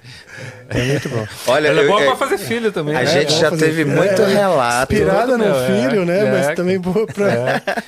A grande, acho que o grande mote da letra, assim, que é que não, a gente não tá explícito que é pra um filho, né? É, Assim, ela é universal, é, né? Depois que a gente deu entrevista pra mas pra quem essa música? Fala, ah, escrevi pra minha filha, assim, bem baixinho. Aí que Teve muita gente que chocou, aquela que se engole, choca. é, é. Porque a gente tem relatos de muitos casais que começaram a namorar com essa música. Olha só. Né, enfim, marcou algum momento na vida delas, assim. Teve- a gente já, já teve relatos de pessoas que já entraram com essa música no casamento. Pô, que né? legal. Então, cara. assim, marcou o momento na vida das pessoas, né? E aí, quando a gente conta a história de que ela é feita por um filho, nossa, essa galera dos relacionamentos já se assusta e fala: Meu Deus, mas eu sempre achei que fosse uma coisa de, de um homem para uma mulher. Sim. Né? Tipo uma declaração, assim. Mas tá tudo bem, né? Tipo, É ok. amor, né, é a interpretação o que a pessoa dá, sentido, né? né? Então tá tudo ok. Sim. Né? Tipo, muita gente se alinha com esse realmente com essa coisa do, do pai com o filho, né? as mães. Né? Eu tenho uma amiga que trabalha na Gamib em Brasília que ela fala que é o hino da, da, da, da maternidade. É mesmo? Não pode nascer uma criança que tá a mãe já cantando ali, enfim, né? Oi. Então, tipo, já tem essa coisa, né? Tem esse, esse mote, né, dela. de- Sim. É, né, Ah, esses legal. dias chegou uma mensagem muito doida, cara. Até eu joguei lá no grupo. E a pessoa falando assim: Ah, essa música minha mãe cantava pra mim e tal, é muito linda e tal. E agora eu tô cantando pro meu filho que tá aqui na minha barriga. Mostrando o quanto tá- que vocês tipo estão assim, velhos. a- a- é. Passando gerações, né? Mas, Mas o, é, né? eu acho que a gente é agradecido, porque assim, Claro. quando a gente fez a música, né, não achava que ia ser tão forte. tanto, assim. E como tem sempre gente nascendo, ela parece sempre que é nova, né, cara? Isso aí, Sim, acho que sim, isso ela- ela manteve. se renova. É, isso está mantendo a longevidade do Mascavo, assim, por, por, assim, por, pra, pra, né? Não sei quanto tempo a gente vai durar É- é- como banda. né? essa é a nossa Ana Júlia, É. sabe? Sim, sim. Bom pra caramba, pô. E ela é universal. Você fala assim, né? Ah, você tem uma inspiração, o nascimento do filho e tal. Mas conforme você se escreve, ela é legal que ela seja mais universal. É. né? Sim. No sentido desse amor. Você é dá, um- você dá a interpretação que É. você, fica à vontade. Mas é uma manifestação carinhosa, É. Sim, sobretudo. sim. É. Positiva, Então, não é, né? É, É. não é sexual, nada É, assim. não. Então, né? então acho É. que se a. Ela pode sim virar o hino de relacionamentos que tem aí, sim. É o que a gente fala, né? Tipo, pô, a pessoa casou com a música, a, a- a música marcou aquele momento no relacionamento Sim. dela, né? Que é, o- que é o que é legal. A música conta histórias da nossa vida, né? Né? Conta momentos da- que a gente passa na vida, né? A gente tem aquela música da nossa adolescência, tem a música que marca. Ah, então a música é, é feita de marcar momentos, né? Então quando a Sim. gente vê, vê um- uma música nossa assim com essas duas vertentes, que é muito lindo, que eu, eu acho muito bonito e, e- e- e acho muito louvável dessa coisa do reggae também, que o reggae é uma coisa de passar boas positividades, né, de, uma, de uma mensagem positiva. Então, quando você vê que a- com a- o- tanto os pais quanto os casais se identificam com essa música, pra gente é assim. um- É o maior uma honra, presente, é né? É, o uma maior honra, presente. é. É- é você vê honrado, que, que, que realmente a nossa missão como música está sendo bem, bem direcionada, né? Sim. Pô, que legal. Bom demais, cara. Então, isso marcou esse começo ali, a casona na, na, na Pompeia, e as É festas, e as descobertas, novas amizades, e tudo que, que se abriu, né? E, O, e de- o que abriu mesmo foi nossa agenda de show, né, naquela época. Ótimo. E, e e a gente trabalhando e sempre tá lançando coisas. a gente consegue manter a nossa banda viva, né? E esse já foi jeito. pelo selo Banguela? Como, como, não, foi Não, Deck. aqui foi Aí é Deck. Deck Disco. É, Aqui a já DEC foi a gente fez DEC. três discos pela DEC. Desculpa, eu tava recapitulando. Na Foi verdade, a gente lançou o primeiro disco pela Abril Music, o Já, É. que, vem, Tá. que, que, que vem com essa música. Então Ah, a Abril ok. Music trabalhou do- esse disco Ah, praticamente tá. todo. Que já era Aí o já o Asas já foi só deck, só né? deck, só Aí deck. O, o segundo disco da gente já foi pelo, pelo esquema deck, É. né? O pro- Na verdade, a gente era contratado da DEC, era um selo da DEC que abriu e distribuía. Acho É. que esse era o, o rolê que ele tinha lá. Depois. É, a gente no sempre Asa. foi contratado. Não, no Já também. No Já também já é. era DEC. A gente sempre foi contratado da DEC e a DEC era contratada da Abril. Entendi. E o João Augusto, que meu, era o diretorzão lá de tudo e. Beleza. E João trabalhar- Augusto ainda tá por aí? Tá Cara, na deck, é, né? tá na- ele vendeu o catálogo todo agora. É mesmo? Todo o catálogo. Ele tem uma editora, vendeu tudo pra Warner Chapel. Olha só. Passou tudo. Mas ele vendeu a edição, mas ele que ainda é tem fonogramas? Ah, essa aqui é a grande dúvida. Eu acho que é só a edição. É. Só a editora limpou todo o catálogo. Aí ele continua, né? Ele até, até E ele tá com a fábrica de vinil É. agora, né? Ah, sério? É, Será que eu já ouvi tá alguma coisa sobre nadando. isso? Que bom, né? Poli- nessa parada né? aí Polidor. agora. Vocês chegaram a fazer vinil já? Do, do- por exemplo, desses do Asas, Não, desses desse álbuns não. A gente tá afim de fazer do nosso Prata EP tem mais muita novo. vontade, É, né? O do, Prata- do EP mais novo que a gente saiu agora, a gente tá tentando algum, Ah, algum- legal, algum pô. lugar. Legal. É, a gente dá uma capa bonitona, colorida, assim. A gente fez- pensou bem na capa pra ser uma parada de tamanho grande e tal. Que legal, cara. É, é uma, uma coisa difícil, é um sonho, assim, é- não é uma. É uma, uma vai ser uma raridade, né? É, claro, É você lançar vai fazer ser uma poucas cópias. raridade. É, o difícil é... 500 reais cada cópia. é, é, é uma coisa cara, assim, É. é, para um público bem específico. É, exato. Tem, tem um- Tem, não dá pra fazer muitos, né? esse que é o É, problema. é. Se o cara falar, não, o mínimo é mil, já começa a ficar não, o acho que é. Não, é, a gente arrumou uma fábrica que faz uma cópia. Uma. Sério? Uma. É, tem. É, depois eu- é, Ah, tá, vinil. por isso que é 500 pau, né? Não, daí quando é uma cópia é 360. ó. 369,99. Uma Uma, cópia. cópia. Com os, os direitos todos já quitados e tal. Aí não, ele tem que fazer aquela chapa que imprime, É, ele faz isso aí. que é o mais caro. É, é. Então, acho, mas a- a- o orçamento que eu peguei, eu não lembro de qual, qual fábrica é. Mas ele faz apenas um. Mas você tem que estar com o negócio quitado, né? Os direitos todos pagos, né? Porque, é uma fábrica, tem CNPJ, então tem que ser um. Não tem um pirata CD, como a gente fazia antigamente. Sim. Né? O, Cara, o LP não é nada pirata, é uma coisa que tem que ser totalmente legalizado e tal. Sim. O CD a gente consegue piratear lá em Fortaleza, a gente tem uma, uma mídia lá. Sim. Eles mandam Manaus. é. Mas, Mas o LP é- tem que ser uma coisa totalmente legalizada. O que torna caro, né? Porque se a gente vai é, pagar os direitos de todas as músicas, meu, esses 300 vira 2 mil, né?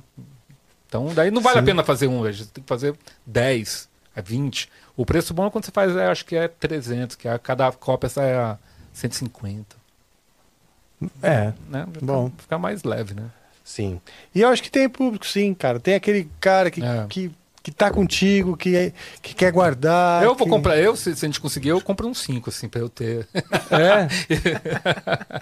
eu coleciono nossos discos também, né? Pô. Sério? Sério, tenho várias caixas guardadas assim, uma hora eles vão valer alguma coisa. Né? É ótimo. É. Eu não tenho, cara. Eu Nossa. também ah, não. eu tenho, eu coleciono. Nossos discos eu tenho todos, LP. O primeiro, a gente, o primeiro banguelão lá a gente tem, eu tenho duas cópias. Três, É? né? E saiu em LP, né? Saiu LP. Mas foi a última safra, assim. Tanto que eu nem, nem quero LP, galera. Quero CD, que é muito mais legal. Olha, olha a cabeça de, né? Mas você tem guardado lá Tem, mesmo? tem. É. Eu guardo, eu gosto de fazer a memória, né? Cara, eu acho a tecnologia do vinil, do LP, um negócio muito doido. Eu fico mais impressionado que um iPhone. Sabe assim, é uma porra mecânica que você Põe uma, uma agulha e sai imprime, um som. é um treco mole, uma Como se fosse pasta uma de... digital, né, mano? É muito doido, cara. É muito é uma doido. pasta de, de, de petróleo É. que você mete uma parada lá, que imprime, que quando você mete uma agulha, Sai Vibra. o som, né? Pois tipo, é, é, muito doido É. né? Sabe, sabe qual, sabe qual coisa mais doida? Outro dia a gente comprou um. Minhas filhas que diziam, pai, compra aí um, o Nirvana pra nós, a gente quer ter o Nevermind. Aí eu comprei. Aí eu botei elas pra ouvir e tal. Eu falei, pô, pai, que sacanagem, só tem metade das músicas. Elas não, não se ligaram que se tinha que ligaram virar que o tem- disco. Lado A e lado B, né? Pô, pai, só tem metade das músicas, sacanagem. Porque ela tava acostumada com CD, né? É que nem quando você pega os moleques e bota na frente daqueles telefones de, de, de discar de antigamente, É, né? que Os que moleques ficam tudo tipo, como é que liga nesse trem aqui? É. né? Tipo, Os Verdade, moleques cara. ficam tudo, tudo tipo, A gente vive uma época muito doida. Eu, eu não eu vejo nada, não tenho nada contra a tecnologia do streaming. Eu acho muito legal também. Você poder ouvir qualquer música que você quiser, a hora que você quiser, Ah, não. né? Em dois Porra, botões. É uma cara. maravilha. Pra mim, E as tem- caixas de som é que vem hoje em dia a- também são. bo- É outra experiência, né? E a cultura da, de- de- de- da escuta de música é diferente. É. Hoje as pessoas escutam música muito mais sozinhos nos seus fones do que compartilhando o momento e tal. É. Né? Acaba acontecendo que é, não estou falando que, que não acontece, né? Não, era o contrário. tempo- mas não, é- antigamente não. Você falou da, da, da fita da Então, cassete. é, eu, eu comprava, tipo assim, quando era um molequinho, assim, meus 12, 13 anos, assim, é, todo o dinheirinho que a gente ganhava dos pais, a gente juntava pra ir na loja de disco ficar olhando, né? Eu era, pô, eu me amarrava em Iron Maiden, né? Tipo, nos desenhos, pá, Quem não não sei se o quê. amarrava Então, tipo, meio, né? Caralho, eu chegava lá e ficava viajando naquelas capas. Aí a gente pegava o discão, botava o cara, o, o, o- lojista pegava lá, botava lá, a gente botava aquele fonezão Sim. e dava uma escutada numa música e caralho, é esse aqui mesmo, meu irmão, não sei o quê. aí tu catava, tu comprava o disco, aí tu já ia correndo pra, pra casa, né? E no caminho você já ia gritando os amigos, né? Aí, mano, aqui, ó, comprei, pá. Aí a molecada toda, fazia fila com as fitinhas. Pra cada um tirar a cópia do disco, né, velho? Aí juntava a molecada inteira em volta do som pra ficar batendo cabeça. Muito bom, Era bom demais. o res- eu acho que nessa época o respeito pela música era muito maior. né? Muito Ah, maior, muito maior, sem muito dúvida. né? Nossa. O envolvimento era mais comprava, profundo. comprava música igual a galera comprava roupa, né? Então, e não, era, não era na barata, ninguém tinha dinheiro. era todo E tinha essa coisa de você olhar que tudo, você olhava muito ali cuidado. a ficha técnica do disco, você olhava quem participou, os agradecimentos ali, tinha todo aquele ritual, sacou? Era muito foda. Puta, era muito e o maneiro. envolvimento era mais profundo, né? Porque você sabe, tudo é de, tudo é, tudo é você tá consumindo. Você tá consumindo o cantinho da foto do estúdio falando, nossa, pô, o cara, tudo era era era importante, porque a gente não tinha como hoje, que você sabe, você entra no Instagram e sabe que aquele almo- o seu artista almoçou. É, É. mudou, mu- o jeito mudou. Não é verdade? Eu, Na- né, nessa aquela época você não tem aí- informação, é um cara É, tava no Deus, Olimpo. Você né? criava, Era um Os Olimpo, você, artistas né? eram deuses, cara. É, Exatamente. os Eram Você deuses, cri- deuses gregos, assim. Você, É. Você cara faz da vida. criava a vida do seu artista É, favorito ali, né? Você imaginava ali dia, como é que a era. gente compete com todo mundo, né? Verdade. Hoje em dia todo Mick Jagger virou um cara comum, né, cara? Pois é. Doido, né? Um tiozão lá que tem o Instagram dele. É com esse advento É. das redes sociais, Muito ficou doido tudo isso. muito explícito, assim. né? Verdade. Tipo, Quer dizer, a magia É. caiu Acabou um a pouco. magia, A magia acabou verdade, um pouco. né? Ué, eu vejo pela, Você vê que, que o cara é pela igual. interação pô, o cara fãs caga mesmo. igual eu, porra. O cara Exato. come igual eu. Cara tipo, porra, caga. É, vai na praia, acorda com o cabelo despenteado. E perde um pouco essa coisa da magia mesmo. Eu vejo pela interação com os fãs, que os fãs eles querem, tipo. Não, não, pô. Querem mandar em você, né? É, exatamente. É. Não, pô, não é isso que eu queria, não. Tô pagando. Eu sinto às vezes como se, se eu fosse um garçom. É. O fã fala assim: não, não. Ele olha o prato e fala: não. Tem pouca batata frita. A, Leva e gera- troca. a geração hater, né, cara? Essa batata não, não foi frita agora. Né? É tipo isso, os caras reclamam, você tem que servir. Ah, desculpa, senhor. Tá aqui agora a sua batata. Né? E. A, é um ge- pouco a assim. geração de hoje é muito hater, né, também, né? Sim, cara. é- é- Muito, mas eu cara. sabe o que eu acho que tem a ver com algo que a gente estava falando lá em cima antes de começar. Que é assim, nessa época, a realidade ela, ela era observável no, for, no mundo, ali fora, né? no, no, no mundo real. Hoje as pessoas passam mais tempo, a maior parte do tempo, experimentando a realidade por através do celular. É. é. O celular é como um óculos. Ele é como um É, óculos é. que você Uma- põe uma lente de olhar a realidade. Então eu vou botar esse, esse óculos. Deixa eu ver como é que é a realidade. Porque aqui mesmo, os mais jovens acham chato. é. Sentar pra bater papo aqui, mas que esses velhos ficam conversando tanto Não, eles tempo. batem muito papo. A galera jovem bate muito. Minha casa, eu diria até hoje. Agora, minhas filhas adolescentes, meu, junta a galera toda. Eles ficam lá Ah, que bom. ouvindo trap e falando sem Legal, parar isso até é as bom. 5 da manhã. Isso é bom, a interação É. real é importante. O, o que é- é bom que você comentou aí é que o cara, essa coisa do celular virou uma realidade paralela. É que é estranho quando o cara vai num, num show e fica vendo teu show pelo celular, né, cara? Cara, eu não vejo mais assim. né? Tipo, é muito doido. isso. Ah, pra gente é legal, como banda que, meu, tá com. Tá, o- os fãs viraram tipo cinegrafista, né, do show. Cara, é Isso é verdade. Aí muito o cara doido. fica vendo o show, O show pelo, pelo, celular. celular. né? Aí o cara E com compra, aquela estabilidade. é, o cara vai lá pagar mil reais pra assistir o, o Red Hot e fica lá filmando. Eu vou fazer uma coisa rápida. Eu vou. Ah. Eu vou tomar uma lactase, porque eu tenho um, um pouco de intolerância à lactose. E me deu vontade de tomar um. me deu vontade de tomar um drink de Nescafé. Opa! É sério. Esse Aliás, negócio de intolerância aí, cara, eu, eu, tipo assim, eu nunca tive essas paradas, né? Aí depois de velho eu comecei a ter, sabe? Será Ah, que isso é coisa de velho? Acho que não. Duas coisas. Primeiro que não se sabia, né? Que a gente tem tanto isso. É uma coisa que é, é mais comum do que parece aqui, achei. É. Né? É mais comum do que parece. Só que antes a gente não sabia. Eu achava que eu tinha síndrome do intestino irritável. Porque meu intestino estava sempre irritado. O médico falava para mim que eu tinha síndrome do intestino irritável. Ou seja, eu tinha que conviver com aquilo. E que eu tinha que reparar o que, que fazia mal, mas tudo faz mal, né? Porque tudo vai vir em lactose ou glúten, né? Que no fim das contas descobri que eu tenho uma certa intolerância a ambos. E não é que você vai ficar cagando, né? Às vezes é gás, a barriga estufa, a digestão demora. Exatamente. E no meu caso, a questão do glúten foi pior, cara, porque eu fiz uma, uma um teste lá, uns exames, né? Aí a mulher falou, a médica, que eu tava com falta de ferro e comendo pouca carne, isso aqui. Eu como carne pra caramba. Não, me alimento, como bem, como proteína, como salada, arroz, feijão. Então tá, então faz o teste pra mim de, de, de, de intolerância e tal.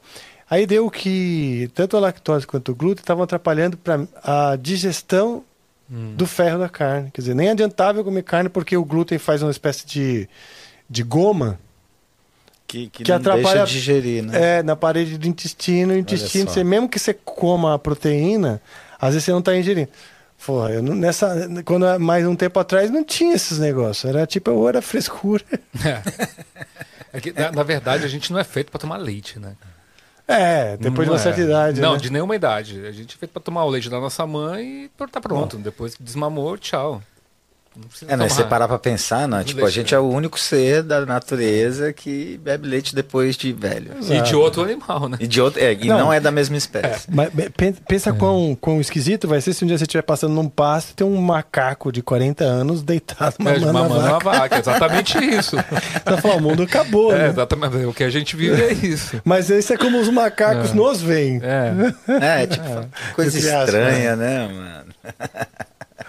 Não é, glúten cara? também é uma coisa que faz mal, cara. É o quê? O glúten também faz mal pra maioria das pessoas.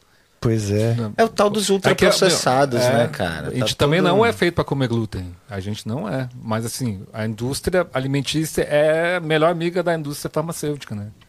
Ah, não Um só isso. Mas não é só isso, cara. Se você for pensar. Farinha não é você leu aquele livro comer. Sapiens? Manja o livro Sapiens? Sei, mas não li não. É legal pra caralho esse livro. E é fácil, assim, é bem. Bem Didático. didático e rápido de ler, assim, é bem legal. E ele explica, porque depois, quando os- nós fomos assentando, né? O ser humano era nômade e tal. Conforme foi assentando, precisou plantar para poder ficar por ali, né? Sim. Não precisar depender de caçar comida e pe- a- ir atrás de comida todo dia. E uma das primeiras coisas, primeiro foi a batata, que não tem glúten, mas depois veio o trigo. Então, assim, imagina, cara, desde antes da escrita, Tá, a gente aí. consome Ah. isso. É difícil É. mudar o hábito. né? É, é difícil, muito difícil. Mas o intestino ainda não entendeu mesmo. Então, Não, de adapta, algumas né? pessoas. Adapta. Às vezes o intestino entende e ele se adapta, mas mesmo assim ele tá sofrendo. Cara, né? eu vou fazer o teste aqui. Vamos ver se meu intestino vai sofrer. Porque é aquele papo, né? Mas toma uma lactase. Eu tomo uma lactase e aí vai. Alguém quer? Eu quero. Bora. Então vamos Divide lá. aí. Vou Vamos lá. dividir. É, peraí, vou precisar botar o óculos, né? Rapidinho. Só pra vocês verem, mano. Esse aqui é sabor chocolate canela. Quem quer chocolate canela? Bora, que eu sou indiano. Esse é chocolate com Arebaba. café. É, chocolate com café. Chocolate tá com ligadão. café. E esse é cappuccino? Esse aqui é Ó, esse só é com leite, ó. Bebida láctea. você não pode com Todos leite. têm. Não, tudo tem Todos leite. sabem ali da bebida láctea. Todos? Esse aqui é chocolate e café. Eu acho que esse mais branquinho aí, eu acho que ele deve ter um pouquinho mais de leite. Será? Porque ele é latte, né? Exato. Ah, eu adoro um cappuccino, cara. É uma gostoso. Maravilha. Uh, que delícia. Cara, vamos pensar. Aquela Vamos pensar aí. Ah, é bom chacoalhar. Vamos pensar o que, que a gente vai de tocar agora. A gente pode tocar do nosso DVD, no, do nosso EP novo. Boa. Vamos falar Tá do com- EP. Então, só dar um golinho aqui nesse, Isso, vamos lá. nesse café. Não somos. Rapaz, eu peguei foi o certo, viu? Bom demais. Gostoso? O teu vai canela, né? Uhum. Eu adoro canela também. Cara, esse aqui eu também gostei, hein? Uhum.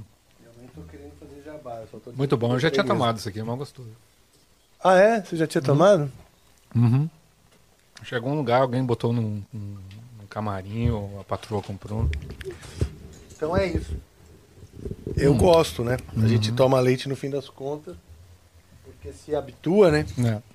Eu não lembro onde eu meti a tampa, meu. Vamos ver. Isso é perigosíssimo. acontecer. Porque em algum momento isso aqui pode fazer um blaf, Tá, tá, tá. né? É. Ou será que não tem tampa?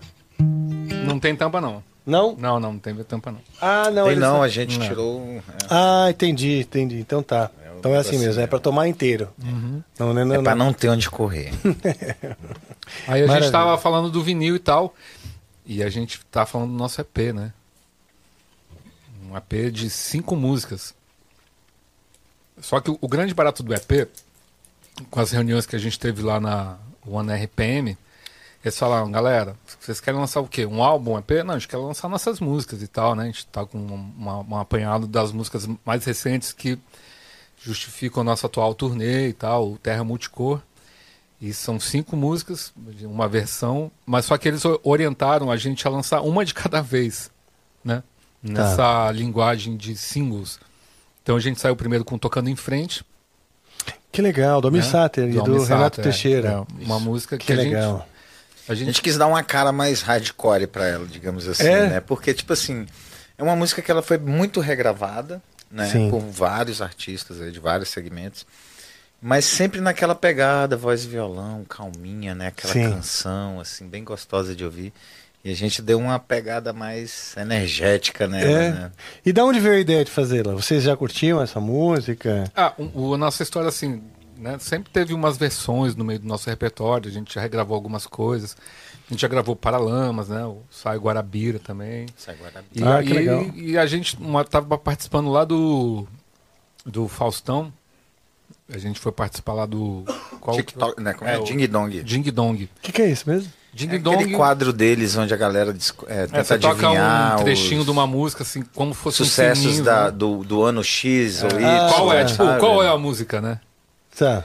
E a gente tocou na entrevista, ele trocando ideia com a gente lá, por que, que vocês não fazem uma versão do, do cancioneiro brasileiro em reggae, pra galera conhecer reggae em um ritmo, né? A gente Ah, que né? legal. Foi, foi, é. foi uma ideia dele? É, ele falou assim, pra gente pegar uma música brasileira, antiga, e fazer ela em reggae, pra galera mais ou menos entender o que é reggae numa música brasileira. É, pra, Ah, pra, legal. tipo, falar numa linguagem Reggae, ah, né? é, que, que o brasileiro entenda, né? Mas na pegada do reggae, né? Ah, que legal. Então, tipo assim, usar uma música muito que tá na boca de todo mundo, digamos assim, né? Como é Tocando em Frente, né? Que é uma música que todo mundo conhece, Boa. né? E mas numa versão onde a gente pudesse mostrar o, o gênero, né? Mas vocês, além do, do reggae, vocês botaram uma pressão a mais ou é um reggae? a gente, a gente- o Mascavo tem uma pegada um pouco mais rock and roll, né? Graças ao Tem. pratinho aí, né? Mas esse riff aí é um riff. Ó, o riff é assim, né?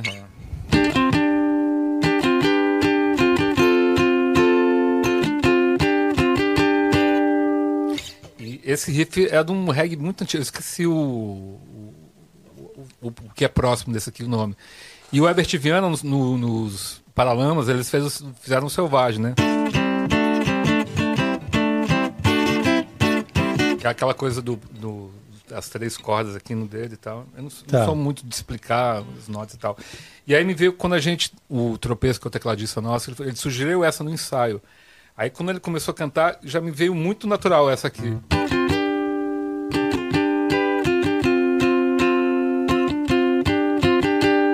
Aí a gente põe guitarra distorcidona e tal. Ah, que e legal, mete o rock and roll, mete o louco mesmo. É, mete um mano. Que legal. altão e tal. E a, e a versão a gente botou num show, não falou nada, né? Só saiu tocando. E o pessoal todo. "Ah!" Foi uma Tomou surpresa, um né? Porque E a, e a maioria das pessoas conhece a música, já saiu cantando. é, é exatamente. Aí, É, aí né? a gente pegou coragem de gravar. O diferencial foi exatamente esse. Quando a gente botou no show, a gente viu o olhar de surpresa da galera, né? Tipo, falando, nossa, mas Funcionou eu, imediatamente. eu conheço essa música, mas eu nunca imaginei ouvir ela numa, numa pegada tão, né, mais pra cima assim, né? Então, Aí tipo já assim, era, aí né, já virou, já entrou no acertou o repertório. efeito, né? Tipo, era o efeito que a gente queria era exatamente esse, né? A surpresa Pô, do vamos público. fazer né? essa daí, cara. Pera aí que eu vou botar. Claro que a então. gente não vai conseguir fazer com o tá peso que a música é. Não, tudo bem, vamos fazer uma versão intermediária aí de. Vamos aí, vamos aí. de Tocando em frente. entre, entre o peso do, do- Como que eu faço a levada aqui? Você falou que é.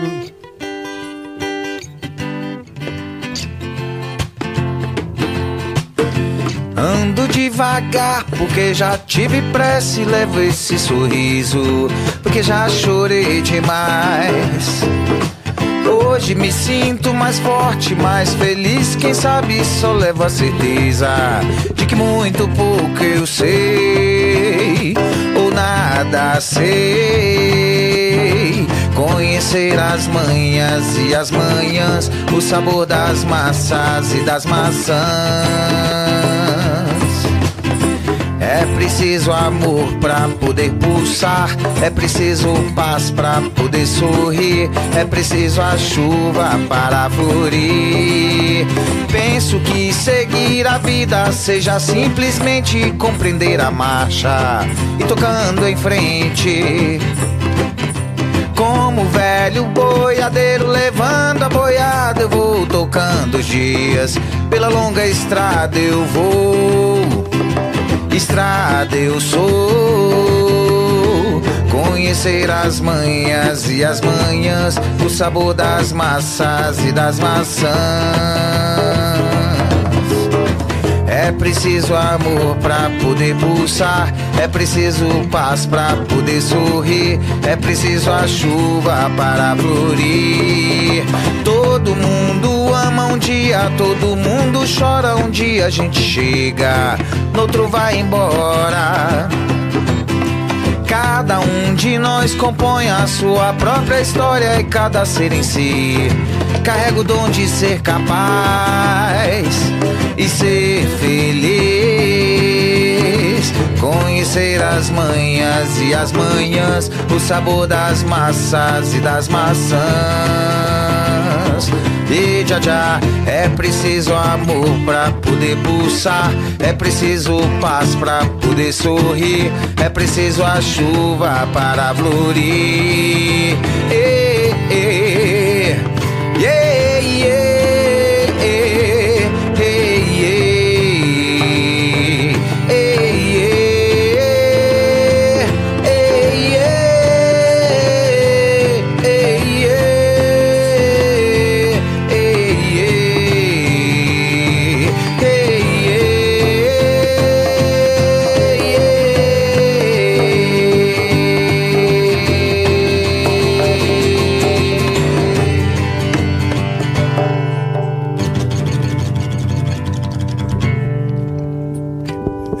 mais acelerada, né? É, ela tem uma Legal. pegadinha no ao vivo, então é. Ela é Vai, puxada. vai, vai bem, né? posso bem imaginar. É, bem Porque tem, pegada. tem músicas que são do reggae que é mais, mais lento ali, mais. Sim. né? Então entra essa daí, o cara já conhece a letra e ela é. Pra puxa pra frente, frente, o cara. é. O público levanta, né? O público levanta, a galera fica impressionada, É. né? Porque geralmente quando as pessoas, né, o, a- o pessoal que já re- regravou essa música, ela toca ela nessa pegada mais serena, né? Sim, eu mesmo Mas- adoro tocar essa aí na, nas rodinhas de, De viola, de né? viola, Nas fogueira, fogueiras. na praia. Opa, sempre funciona. É batata, tira e queda. Sim. Ah, às vezes vem num, naquele momento que, que a turma já tá desanimando, né? Começa aqu- aquelas baladas mais. Mas aí você show, toca, show de canta. show de banda com trabalho é, autoral é difícil, né? É complicado e tal. É. né? Porque o pessoal conhece, vai no show, conhece três, quatro, cinco, seis músicas e a gente também tem que mostrar as músicas novas, Sim. né? Que são os, os lado B e tal. Isso é complicado. Essa é daquelas músicas que salva, assim, o meu de show ali e tal. Ah, legal. A gente já emenda com Maria Joana, que também é outra mais pegada nossa. É? É. Vamos fazer? Vamos.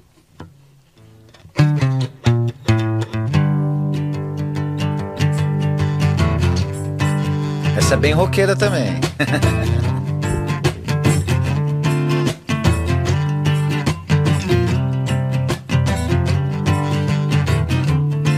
Quem é você, Maria ou Joana? Não sei dizer se é Maria ou se é Joana. Quem é você, Maria ou Joana? Não sei dizer se é Maria ou se é Joana. Estar com você me traz paz e amor. Você me conforta na alegria e na dor. Só fala mal quem não conhece você.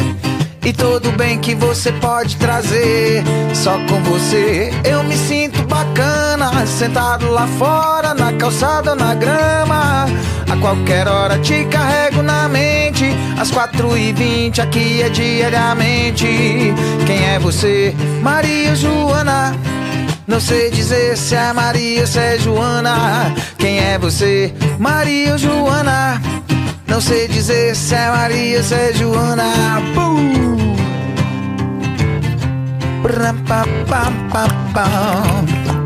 Sempre que estamos com sua amiga Lara, almoçamos, jantamos, brindamos, não para. Sem você fica tudo pior. Na cachoeira não tem coisa melhor. Você e eu brotamos de uma semente. Num dia de chuva, depois do sol ardente. Envolve todo em seu vestido de seda. Estará presente a nossa chama acesa. Quem é você? Maria ou Joana? Não sei dizer se é Maria ou se é Joana. Quem é você? Maria ou Joana? Não sei dizer se é Maria ou se é Joana. Que bom! Se um dia nós dois ficarmos perdidos, não será fácil nem difícil te encontrar. Pois tenho o seu endereço anotado comigo nesse universo as coisas tendem a se aproximar. Ei, ei,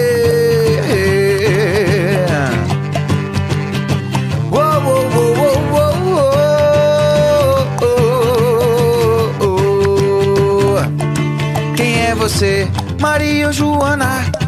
Não sei dizer se é Maria ou se é Joana. Quem é você, Maria ou Joana? Não sei dizer se é Maria ou se é Joana. Quem é você, Maria ou Joana? Não sei dizer se é Maria ou se é Joana. Quem é você, Maria ou Joana? Não sei dizer se é Maria ou se é Joana. Ah, ah, ah.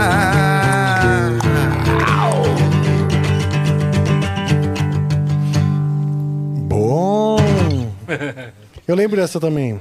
Já ouvi tocar, né? E. Essa a gente fez clipe lá na Chapada dos Veadeiros.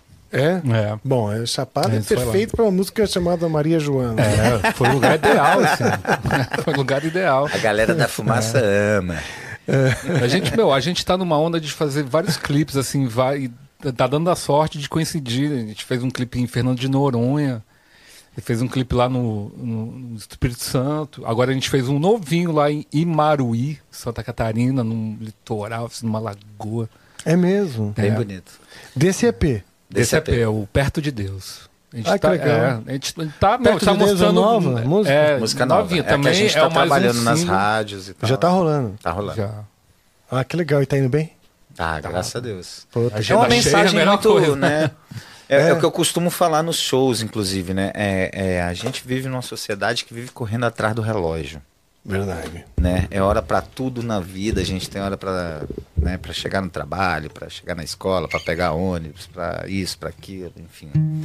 E a gente acaba que esquece de se conectar com as coisas que realmente importam, né?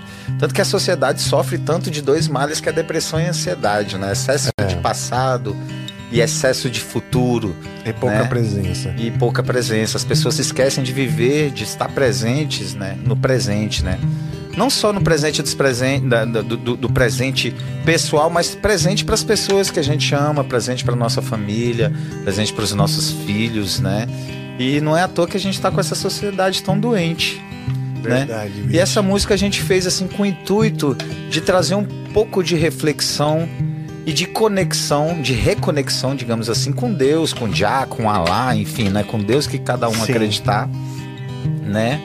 Mas que a gente possa se reconectar mais, ver o, o- o belo nas pequenas coisas, né? Contemplar, né? As coisas belas, as- a criação de Deus, né? Quando a gente está perto da natureza, seja na, na roça, ou na praia, ou na montanha, enfim, a gente fica naquele estado de contemplação, onde a gente se conecta com Deus realmente, né? A gente está ali naquele naquele déjà vu, naquele devaneio assim, né, espiritual de contemplação. Então essa música fala um pouquinho disso, né? Traz um pouco dessa reflexão. É como se fosse uma singela oração, né? O Gabi tá tentando escapar da sua. fugir da sua própria residência. Valeu, Gabi. Então essa canção traz toda essa reflexão e ela começa mais ou menos assim, ó.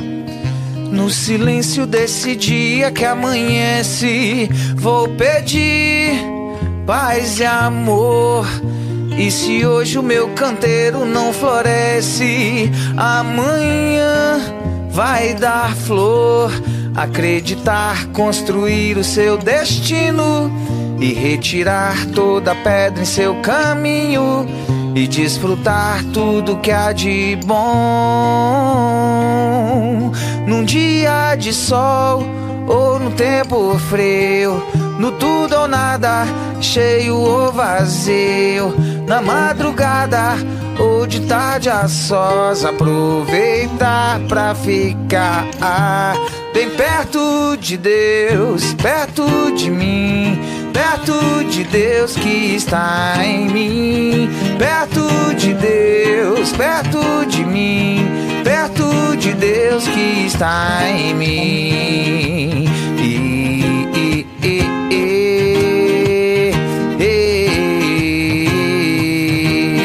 No silêncio desse dia que amanhece, vou pedir paz e amor.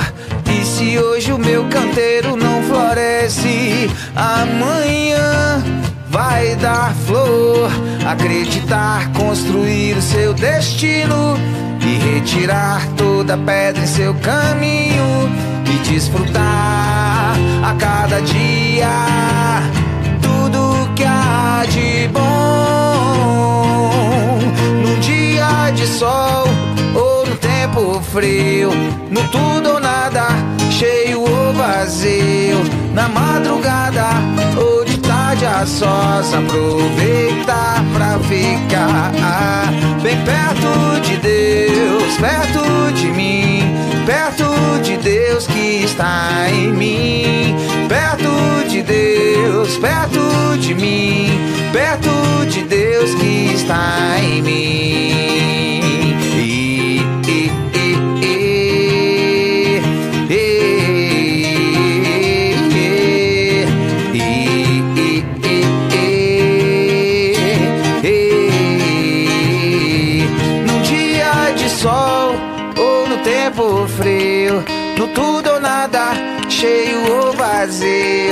Na madrugada ou de tarde a sós, aproveitar pra ficar bem perto de já, perto de mim, perto de já que está em mim, perto de já, perto de mim, perto de já que está em mim, bem perto de já, perto de mim, perto de já que está em mim, eh, perto de já, oi, perto de já que está em mim.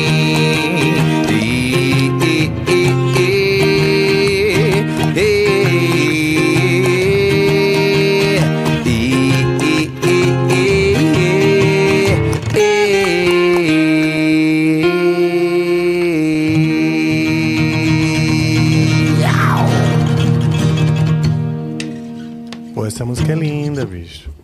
Essa música é linda. Ela já, Realmente ela mostra um momento diferente de vocês, É. É, né? bem diferente. nas mesmo. harmonas, nas no clima, né? É. O, o Marceleza, que é o, como se fosse o diretor artístico hoje do Marcelo, né? É mesmo. Ele já orientou músicas espiritualizadas e tal. Eu acho que Sim. hoje em dia, Já cara. mandou aviso lá para repartição de compositores. É, eu, eu- eu tenho muito, eu tenho muita ligação assim é, com yoga, com, né, com hinduísmo, com Vedanta, né? Eu sou um, estu- um estudante de Vedanta. Que legal. Então, eu acho que hoje em dia a gente, através da música, a gente tem que usar o poder da palavra para passar para as pessoas Sim. Alguma mensagem que faça ela refletir, que faça ela melhorar a vida dela de uma forma geral. Né? Eu acho que se a música tem essa palavra e, a e- e tem esse poder, e a palavra também tem esse poder, Sim. né? Então, se a gente consegue juntar as duas e trazer um bem-estar mental para a pessoa, para mim já é uma missão mais que cumprida, né? Tá então, a questão da música hoje em dia, para mim, virou além da coisa do, do sucesso, do coisa. Não, para mim, o, o- o legado que eu quero deixar, eu- o que eu quero ser lembrado é pelas músicas positivas que eu deixei. Que né? Pela mensagem boa que eu tô deixando pro público, né? Bom, legal demais, cara. Então, em, então, em 2017, você voltou lá para Goiás. E, bom, nós estamos em dois- 2020. 2007. É, 2007. 2007 você É. voltou para Goiás. Nós estamos em 2000, pensei 7, falei errado. Então em 2023, quer dizer, faz bastante tempo. Então muita coisa aconteceu, né, na sua vida. Você falou que teve a Sim. história do alcoolismo, blá, blá, blá, e hoje você tá nessa É, hoje eu parei, tem 12 anos que eu parei de beber, né? Que eu parei de usar Foi, drogas. quando a enfim, gente né? foi pro Japão que ele deixou. Larguei É. tudo, Curupira. né? Deixou É, o primeiro eu tive, lá um, no eu, eu- eu tive um diagnóstico, né? Eu tava. Meu médico virou e falou, velho. É, se você não parar de beber, você não chega nem nos 45, mano. Você já tá ali é mesmo, na né? beira da cirrose. É, no fígado tava É, já tava bem. Eu era daquele que acordava tremendo, tinha que beber um negócio pra parar de tremer, sabe? O, Sim. o corpo já estava tão dependente da substância que ele reagia de forma né, compulsiva para obter a substância, né? Tanto que E no Japão o que aconteceu? Que, que foi o ponto o chave? Japão foi tipo assim, eu tinha, a gente estava com essa viagem para o Japão e eu já tinha esse diagnóstico, mas eu estava disposto a mudar de vida. Eu saí do, do consultório já meio que tipo, mano, eu tenho um filho para criar, entendeu? Eu não nasci com isso, não vou morrer com isso. Né? Eu já saí assim com a, com a cabeça já voltada que eu tipo eu ia ter que dar um pelo ronco ou pelo berro, eu ia ter que sacou? aniquilar esse mal da minha vida, né? E Fica- aí eu fiz uma promessa com Deus mesmo, né? E de que eu já, depois que eu viajasse na- nessa volta do Japão, eu já ia voltar meio que ia ser a- meio que a despedida, sabe? Tanto que a gente foi para casa do Di Martino no dia do, do embarque pro Japão, a gente fez uma churrascada fodida. Encheu a cara de cachaça e bebeu tudo que tinha para beber. Pois eu Foi sabia que, que possivelmente era a tua última. Era a minha última. Foi a Ó. despedida ali. E, e dito e feito, né? Que a gente chegou no Catar, que foi pegar a conexão do Catar. Isso que a gente foi bebendo dentro do avião também, até o Catar. com a seleção de vôlei iraniana, né? É, mano, a gente, imagina, os malucos tudo bêbado dentro do avião. Aí a Os gente iranianos... tinha as aeromoças, as aeromoças era tudo do sul. Então era tudo conhecer a banda, né? Ah, então legal. as aeromoças entregaram o bar do avião pra gente, né? Aí você imagina, né, a tragédia, né?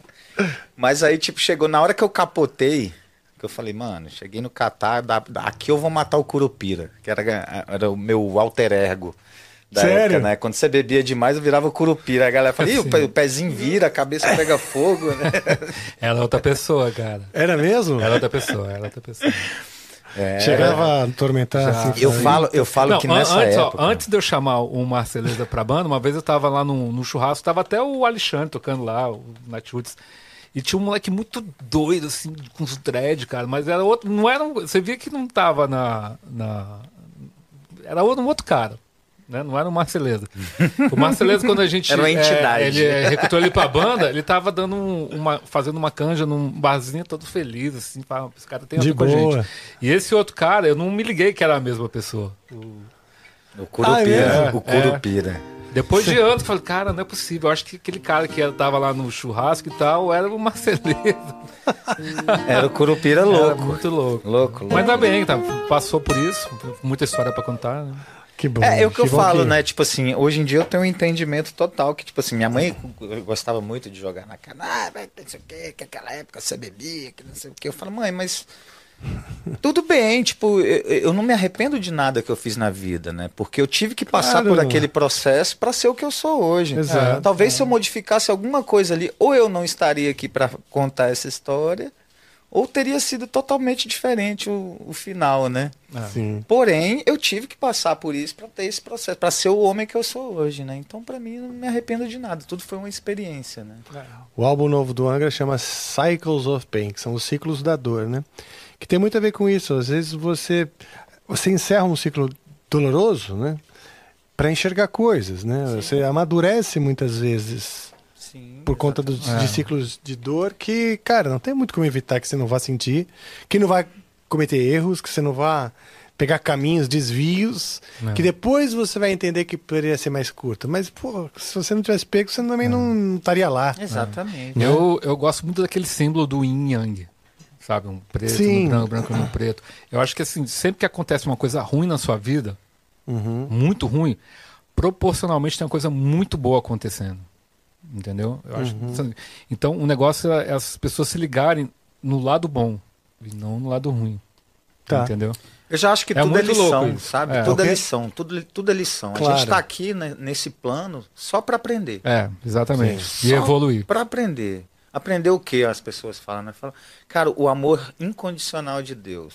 Sim. né? É aquele amor que o cachorro tem por você. Sacou? É o dia mesmo. que você aprender aquele amor por Deus, sacou? Sim. Você passa de fase. É, é isso mesmo, cara. Basicamente. Então aqui a gente está na Terra para quase ter ninguém entende. experiências. ca- O lance que quase ninguém entende esse É. amor do cachorro. né? Só quem tem cachorro e olha lá. Eu, eu falo, velho, eu, eu costumava falar, falava, "Ah, meu cachorro me ama mais do que minha mãe. Sacou? Porque minha mãe vai brigar comigo, vai emburrar, vai Seu virar cachorro cara. nunca falou, Se eu "Pô, der uma chinelada no meu tá cachorro, feliz te lambendo, se eu der uma chinelada no meu cachorro, no mesmo minuto ele vem me lamber. Porra, isso é amor incondicional, cara. Sacou? Sim. É. Seres evoluídos, seres Sacou? puros. Exatamente. Eu essa tenho um é- cachorro, eu tenho minha cachorrinha lá. É, É. demais. Cara. Pô, hoje, por coincidência, vocês falando de cachorro, eu não tenho, eu tenho gatos, né? Eu amo Lá em casa tem gato eu também. Sou gateira também. É, eu curto também. Mas é mais por conta do apartamento, aquela coisa do cachorro ter que levar toda hora pra É, cagar. tem que pensar nisso também. É, é, eu, verdade. eu trabalho fora, de casa É, toda hora, então, entendeu? Mas enfim. Gato tem- independente, Gato, gato bem é- mais independente, né? Se, vira. lambe, se não toma banho, se lambe, se vira sozinho. Caga Você no não, lugar. você não vê É, gato fedido, velho. já Já, viu nasce gato do- fedido? não tem. Não, existe gato Posso fedido. falar? Ele eu já não- nasce sabendo onde faz necessidade, não faz lugar errado. Ele fica o dia inteiro apertado, mas no lugar errado não faz. Pois é. Muito louco. E, então, mas hoje, por coincidência, eu sonhei com um cachorro, cara. Sonhei com um cachorrinho. Era muito louco, porque ficava na minha mão assim, e ele ficava roendo meu dedo, me rosnando assim, e roendo meu dedo. Eu falei, você é filha da puta, você tá roendo, o que você tá roendo meu dedo aí? Desse Tá- tamanho, né? É, e eu, e eu ficava nesse debate. E aí tinha um monte de pessoas, eu não lembro nem conhecer ninguém. Falava, meu, de quem é esse cachorro aqui que tá roendo meu dedo? Agora é seu, né? Eu falava, porra, que você Eu tá acho que tem um roendo?" cachorro querendo vir morar na sua assim, casa. "Ah", rosnando e roendo, cara. Eu falei, pô, É.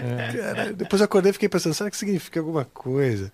Cachorrinho roendo ali, cara, ele era fofinho demais. Tem, um- tem um cachorro querendo ser adotado por você.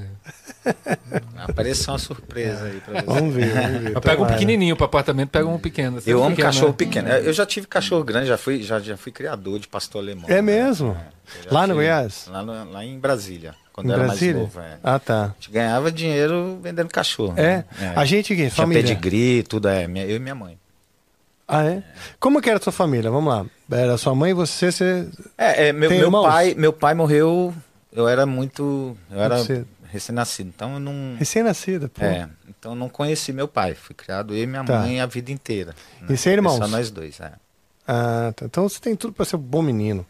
Quem estava falando... É o filho único. né? Eu sou um bom menino. Meu Deus, hoje eu quero trazer palavras para as pessoas. Geralmente tem essa parada, né? É, é, depois do alcoolismo, eu, tipo, eu entrei pra dentro de mim mesmo, né? Eu comecei a estudar yoga, comecei a, a, a- ler textos hindus e tal, e pro- buscar mais espiritualidade, né? E foi a grande virada na minha vida também, né? Porque eu não- comecei a me conhecer melhor, Que legal. né? Então isso foi muito fundamental.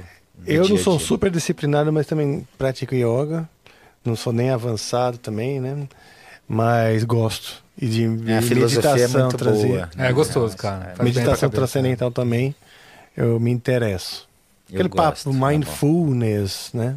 Sim. Então, mas você come carne? Como? Isso é fogo, velho. Isso daí é um, é um grau de evolução que eu ainda não. Não é, mas não se sinta culpado. Não, não. Né? Na boa. Eu, pelo menos. Não, tanto que eu não até, tipo, agradeço na hora da alimentação, né? Aquele animal que foi sacrificado, enfim. Mas não deixo de comer, não, porque eu, eu amo. Eu... Vou fazer valer a Todo loja, já que você já carne. tá morto. O aqui, meu filho, e- valer. ele sou eu bem elevado. Ah, ele já não né? come Porque carne. ele já não come desde criança, ele é vegetariano Ah, é? desde praticamente de nascimento. Ele que nunca quis. Nunca quis, nunca foi. E, nunca e na formação, o médico assim, nunca falou que ah, precisa repor pro, pro, proteína, essas coisas. Não, não. Eu come ovinho? Come ovo. Não, né? é, Ah, então, ele é vegetariano, ele não é vegano, né? Porque o vegano Ah, que ele, tá. é, ele restringe tudo que é de origem animal, né? Entendi. No caso do meu filho, ele come ovo, ele come queijo. Ó, né? ovo, Então, agora carne, peixe, isso aí você Nem peixe, é? Não, Putz. não chega nem Puta, perto. Peixe eu adoro. Eu amo tudo. Um Tá louco. sushizinho, né? Puta, meu, Ah, uma é costela bom chá, umas costelas. A gente vai muito pro sul, né? Então a gente arrebenta no churrasco. né? O nosso cardápio no, no Mascavo é costela, aquela É, costela, costela janela, assada. né? A janela, Janela, né? janela, janela. Janelão. É, Pô, que legal, Ah, cara. quer ver a gente chorar e botar uma costela dessa costela na com nossa maionese. Com a maionese frente. Aí a gaúcha. gente chora. Como que é? Com a maionese A gaúcha. maionese né? é aquela batata. É, batata com maionese. Mas assim, o jeito que eles fazem lá no sul, aqui em São Paulo a gente nunca viu, né? Não- É? não- só tem Eles lá têm- Santa Catarina, Grande do Sul. A salada de batata. É. É? For tocar por lá, você já, por qualquer lugar que você for pedir é gostoso. É, mesmo? Que É. legal, cara. Eu gosto também. Com, a janelona. Pô, Tem um lugar gosto. ali em Porto Alegre que a gente descobriu, ali na De- De- Demetrio Ribeiro, que ele É vende no um- centro de é, Porto Alegre. né? Ele só faz de domingo, porque ele tem uma pizzaria de noite. E aí, quando ele fecha a pizzaria, ele põe as costelas dentro daquele forno, né? De, da lenha. Ah, é? É, o cara E começa ela- a assar três é. horas da manhã. E a gente um dia. Mas ele desliga o forno no calor do forno ou no É, fogão? No, no No- forno, no no, forno. Só, ah, só com o resto da brasa, talvez. É. Porque senão ela, porque ela precisa gente- ficar no fogo é. não tão forte, né? É, É, muita gente é, tava é, a de- costela, pra ficar boa mesmo, no mínimo ela tem que, que assar oito horas. É, senão aí, não fica. Aí tem umas que são bem tradicional que os caras assam 12 horas. Aí essa é aquela que derrete. É que uma você passa a faca cara. assim, a... o trem desliga. Desmancha do É, osso. tipo, O cara puxa o ossinho assim, né? Exatamente, É. sai limpinho, né? Sai aquele osso limpinho. Vamos pra caralho. É muito, muito bom, bom. é gostoso. A gente Nossa, gosta. É bom demais. A gente descobriu esse lugar, um dia a gente ficou de day off lá em Porto Alegre. E a gente, E a gente foi pelo precisamos nariz. comer e tal. E a gente quer comer uma coisa. A gente desceu, sentiu um cheirão de churrasco. É, é Pô, um lugar deve- que, Tipo assim- domingo, assim, que não tem nada aberto. Você olha pros lados assim e fala, pô, não tem nada, mas tá um baita cheiro de churrasco. É. E quando a gente passou, A gente o cara andando. abriu, sabe aquele forninho? de- Aquele abafo, ferro? né? É, aquele bafo. O cara levantou assim, daí a gente olhou. Ah, não acredito, uma, uma costelona assim. Falou, ei, É, mano, aqui quanto que você quer nessa costela? E Aí já era, toda, Aí o todo cara domingo já a gente virou tá lá, a gente brother, né? A gente já você fez amizade volta. com ele. Você também vai embora? Onde você vai? Ah, ah, eu preciso olhar? Tá, tá. Beleza, eles se comunicam comigo pelo celular. É, Maravilha. a tecnologia é pra isso, né? É, é, né? Ah. Exato. Saber usar. Bom, vamos lá. Puta, tem tanta mensagem aqui, né? Sei nem. Nossa. Tem as mensagens da minha mulher, porque eu já tô, já tô com medo. Ai, meu Deus. que frio na espinha. Vocês falaram de costela. Eu É, a minha tá buzinando aqui também. Ai, ai, bom, tá bom. Maravilha. A minha deve estar chegando no serviço. Pô, vamos fazer mais uma aí então, Vamos. vai. Vamos, vamos fazer qual? Vamos fazer uma de São Jorge, que a gente fez em homenagem à vida Boa. de São Pera, deixa eu ver Jorge. se tá saindo o som do meu violão. Tá saindo aqui? Deixa eu perguntar pro pessoal do estúdio aqui se dá tempo de tocar mais. Tá tudo certo? Dá pra tocar mais uma aí? Maravilha. Essa canção a gente fez com o Kim, né? O Kim, que era o antigo baterista Ah, da sim. banda, né? Que, a gente é aquele contou a que, história que, é aí. aquele que conhece o Marcelo. É, é, E que era o- da banda do Marcelo. Exatamente. O jacaré não comeu peixe. Tá. O Kim foi um dia lá na Chapada, lá onde eu moro, lá em São Jorge, e a gente trocando as ideias, e ele tinha um esboço dessa música já. E aí ele pegou e viajou no, no meu lifestyle na, da Chapada lá, e aí juntou com o Pratinha e saiu essa canção. Uma homenagem à Vila de São Jorge, um lugar que todo brasileiro tem que conhecer, Chapada dos Veadeiros. É mais ou menos assim, ó. Pés na terra, inspiração. O sol da manhã revela a luz. Fé eterna, meditação. A alma nua que me conduz. São Jorge, cavaleiro guerreiro preserva as minas de cristal. Me acolhe aqui, eu por inteiro. Me afasta de todo mal. Vila de chão, em comunhão. Comunidade, estou em paz. A correnteza na cachoeira, inspiração, vida que flui. São Jorge, cavaleiro guerreiro, preserva as minas de Acolhe aqui, eu por inteiro. Me afasta de todo mal.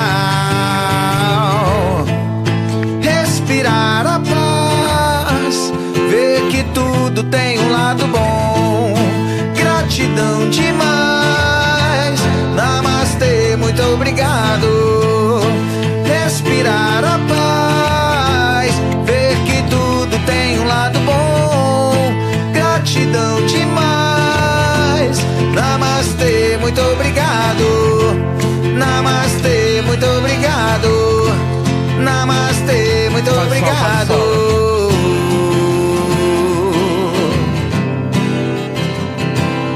Ah, solo, falou. Será que você falou solo?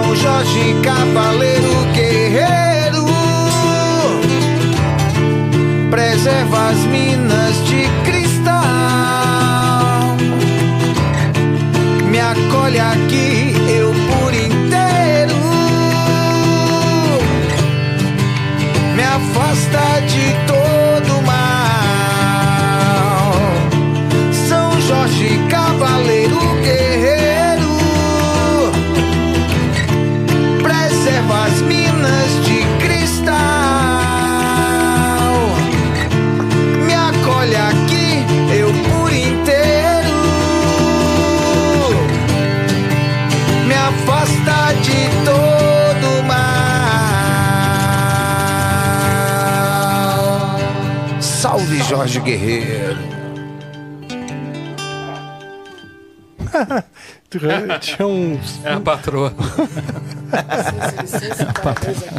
Aqui no, no nosso estúdio, a porta de entrada do estúdio é também a porta de entrada da casa. Então a gente tem transeuntes. Aqui, na verdade, o pessoal tá, tá indo aqui na padaria e tem que passar por aqui. Tem um outro transeunte aí, depois a gente vai perguntar o nome dele. na verdade, é o Cauê que chegou, o nosso head. É. Bom demais, gente.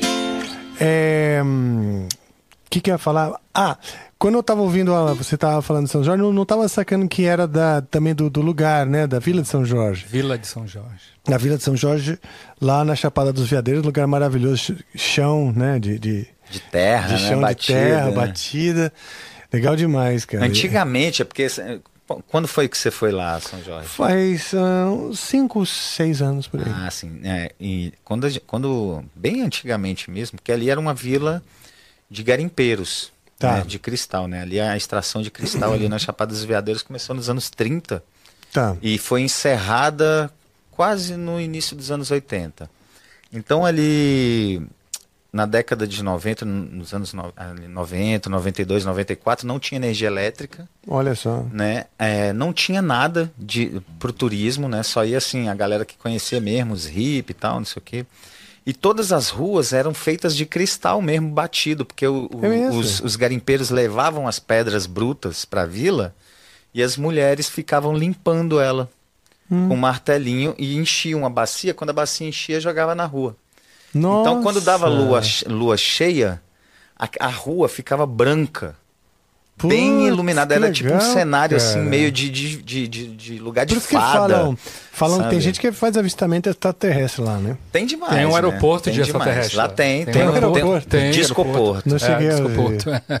Ele fica Mas mais, você já mais viu? afastado. assim. Você já viu? Ah, eu já vi muita coisa lá. Agora, afirmar o que que é, Tá. Né? Tipo, é aquela coisa, né? Tipo, você vê, velho, um monte de coisa no céu. E lá é um lugar muito bom pra você avistar, assim. Ah, tá. Porque a, a- a- é, não tem muita luz. ah, Nenhuma. Não tem, nenhum. não É, tem não. luz e você tá bem Então, alto. céu Você tá quase a claro. 2 mil metros de altitude, Hum. né? Tanto que tem uma foto muito famosa do- da Chapada que, que ganhou o prêmio até na NASA. Sério? Né, de, de observação. Lá é perfeito. Você vê todas as constelações. Na Lua Nova é um espetáculo. Que legal, cara. E a gente tá na, no, Ali, no- se não me engano, hein? Ali tem uma pedra de cristal também, que eles dizem que é a maior pedra de cristal que tem no, no- na Terra. né? Cara, hoje nós estamos lá no Nova, é, por coincidência, né? E hoje, hoje é dia 12 do 12. Quer dizer, hoje no, no passado. Isso. Porque hoje são dois dias, pessoal. Às vezes acontece isso aqui no Amplifica. Hoje nós estamos no dia 12 de 12, então também estamos num dia no Cosmos que a gente ainda nem sabe qual é. Né? Mas enfim, É como E- diriam os maias, né? Porque o calendário mais correto seria o dos. o dos né? maias, né? Que tem aquele aju- ajuste das 13 luas, né? É. Porque a gente tem 13 luas no ano. Mas não, Isso, difícil é. de dividir, papapá, virou algum, 12 meses. Algum papo aí complicou tudo. Foram os malditos. não todo ano, seu romanos. aniversário ia cair sempre no mesmo dia, não né? foi seus papos, foi a cabala, tudo Os precisou de um ajuste. Esse calendário nosso é gregoriano, né? Foi a própria igreja que inventou, Aí né? Bananaram tudo. Mas assim, o lado legal. meu, imagina teu aniversário cair sempre na segunda-feira, né? Então, acho que dessa confusão que ele criou, acho que deve ter pensado nisso. Será? Ah, Era sei o- lá. Ou é uma guerra de egos, né? Não, eu quero meu Era o nome. dia do aniversário do filho bastardo do Papa. Caraca. Vai vendo. Meu Deus. que confusão. Tô zoando, tô brincando, cara. Vamos lá, a gente vai começar. Vou... Cara, a gente vai ter que fazer um- já um fechamento para Tá. minha tristeza, porque tá muito legal esse papo. Tá. É, Queria tocar mais uma. Vamos. E também perguntar se tem algo que a gente não falou aqui que é importante na divulgação aí do, do Ah, a gente falou do, do, do EP, o clipe Mas fala de, perto novo o nome do. O EP vai ter o nome, mas a gente, vocês vão lançar Sim, vamos, como vamos singles, explicar. né? é. a gente lançou três singles e depois saiu o EP completo. O EP chama Terra Multicor. Ele já E está aí- disponível em todas né, as em todas as plataformas, né? plataformas. Todo mundo entende, né? Cara, mas assim, eu vou ter que fazer outra pausa. E antes, daí eu volto pra fazer o fechamento. Pode ser? Toca aí mais uma música então, Bora. pra não perder. Já vem. Fazer o quê?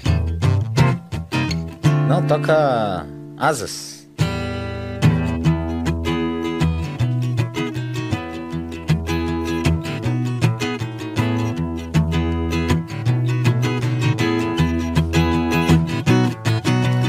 Cê parece um anjo, só que não tem asa, ai, ai, ai. Oh meu Deus, quando asas tiver, passe lá em casa.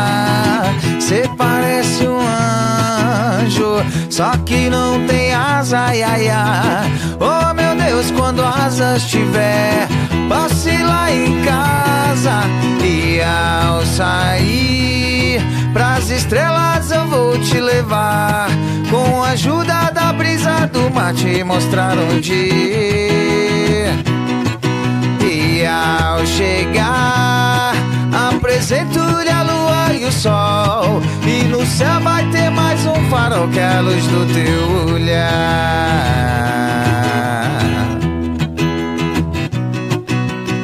Mas eu não sou moleque, ainda não tenho casa, ai, ai. Oh meu Deus, se um dia eu tiver visto minhas asas, eu não sou moleque, eu não, ainda não tenho casa, ai, ai. Oh meu Deus, se um dia eu tiver visto minhas asas.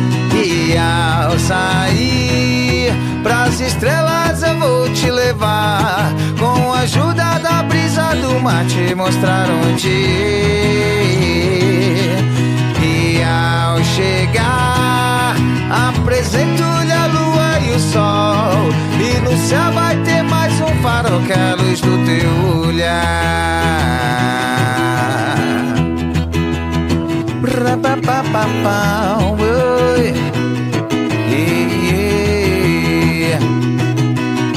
Mas cê parece um anjo, só que não tem asa, ai, ai. Oh meu Deus, quando asas tiver, vacila em casa, ai, ai, ai. Cê parece um anjo, só que não tem asa, ai, ai.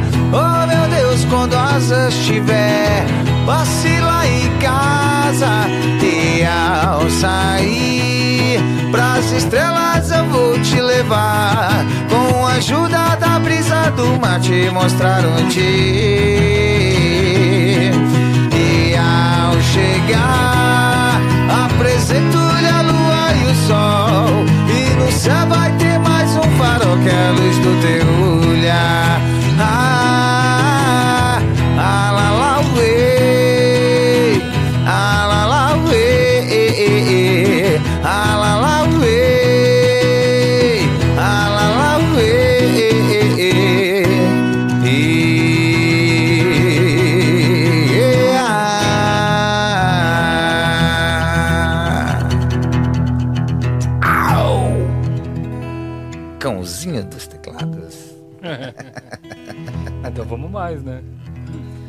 quiserem tocar mais uma, fica à vontade. Fala mais.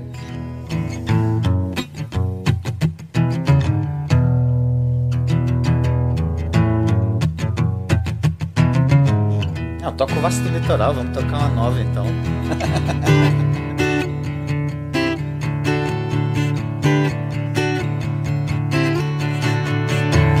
Seja onde for, no Brasil de terra multicor. Levo no peito quem bem me quer, ilha do amor. Onde o sol não quer jamais se pôr. Me lembro do beijo de minha mulher. Não me sinto só. Céu azul já me paralisou. Eu olho pro mar e te vejo aqui. Já estou melhor. Pois nem sempre os dias são tão bons. Nenhuma distância te afasta de mim. Nenhuma distância te afasta de mim. Te levo no peito por aí. Qual seja o meu destino? Vasto litoral. Você é o meu abrigo. Faça chuva ou sol.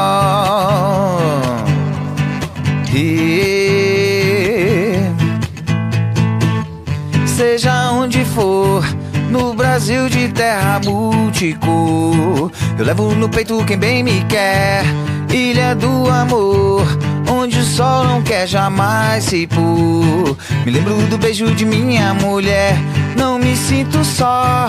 Céu azul já me paralisou. Eu olho pro mar e te vejo aqui.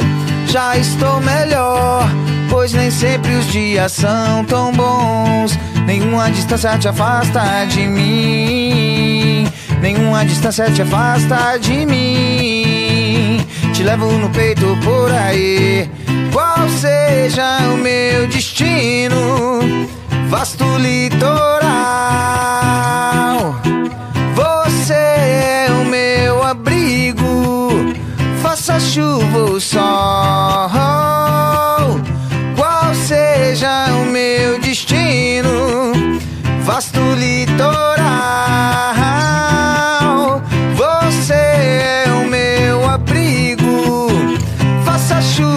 Sol.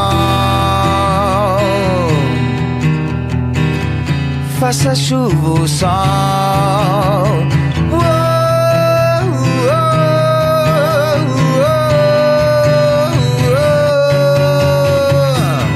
Qual seja o meu destino? Vasto litoral.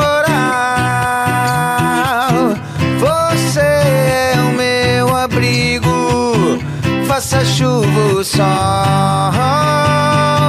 qual seja o meu destino, vasto litoral.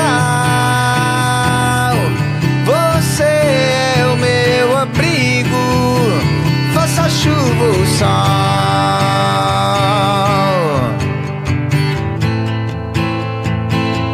Faça chuva ou sol.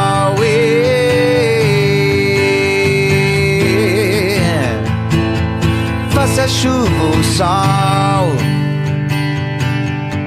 Yeah, yeah, yeah, yeah.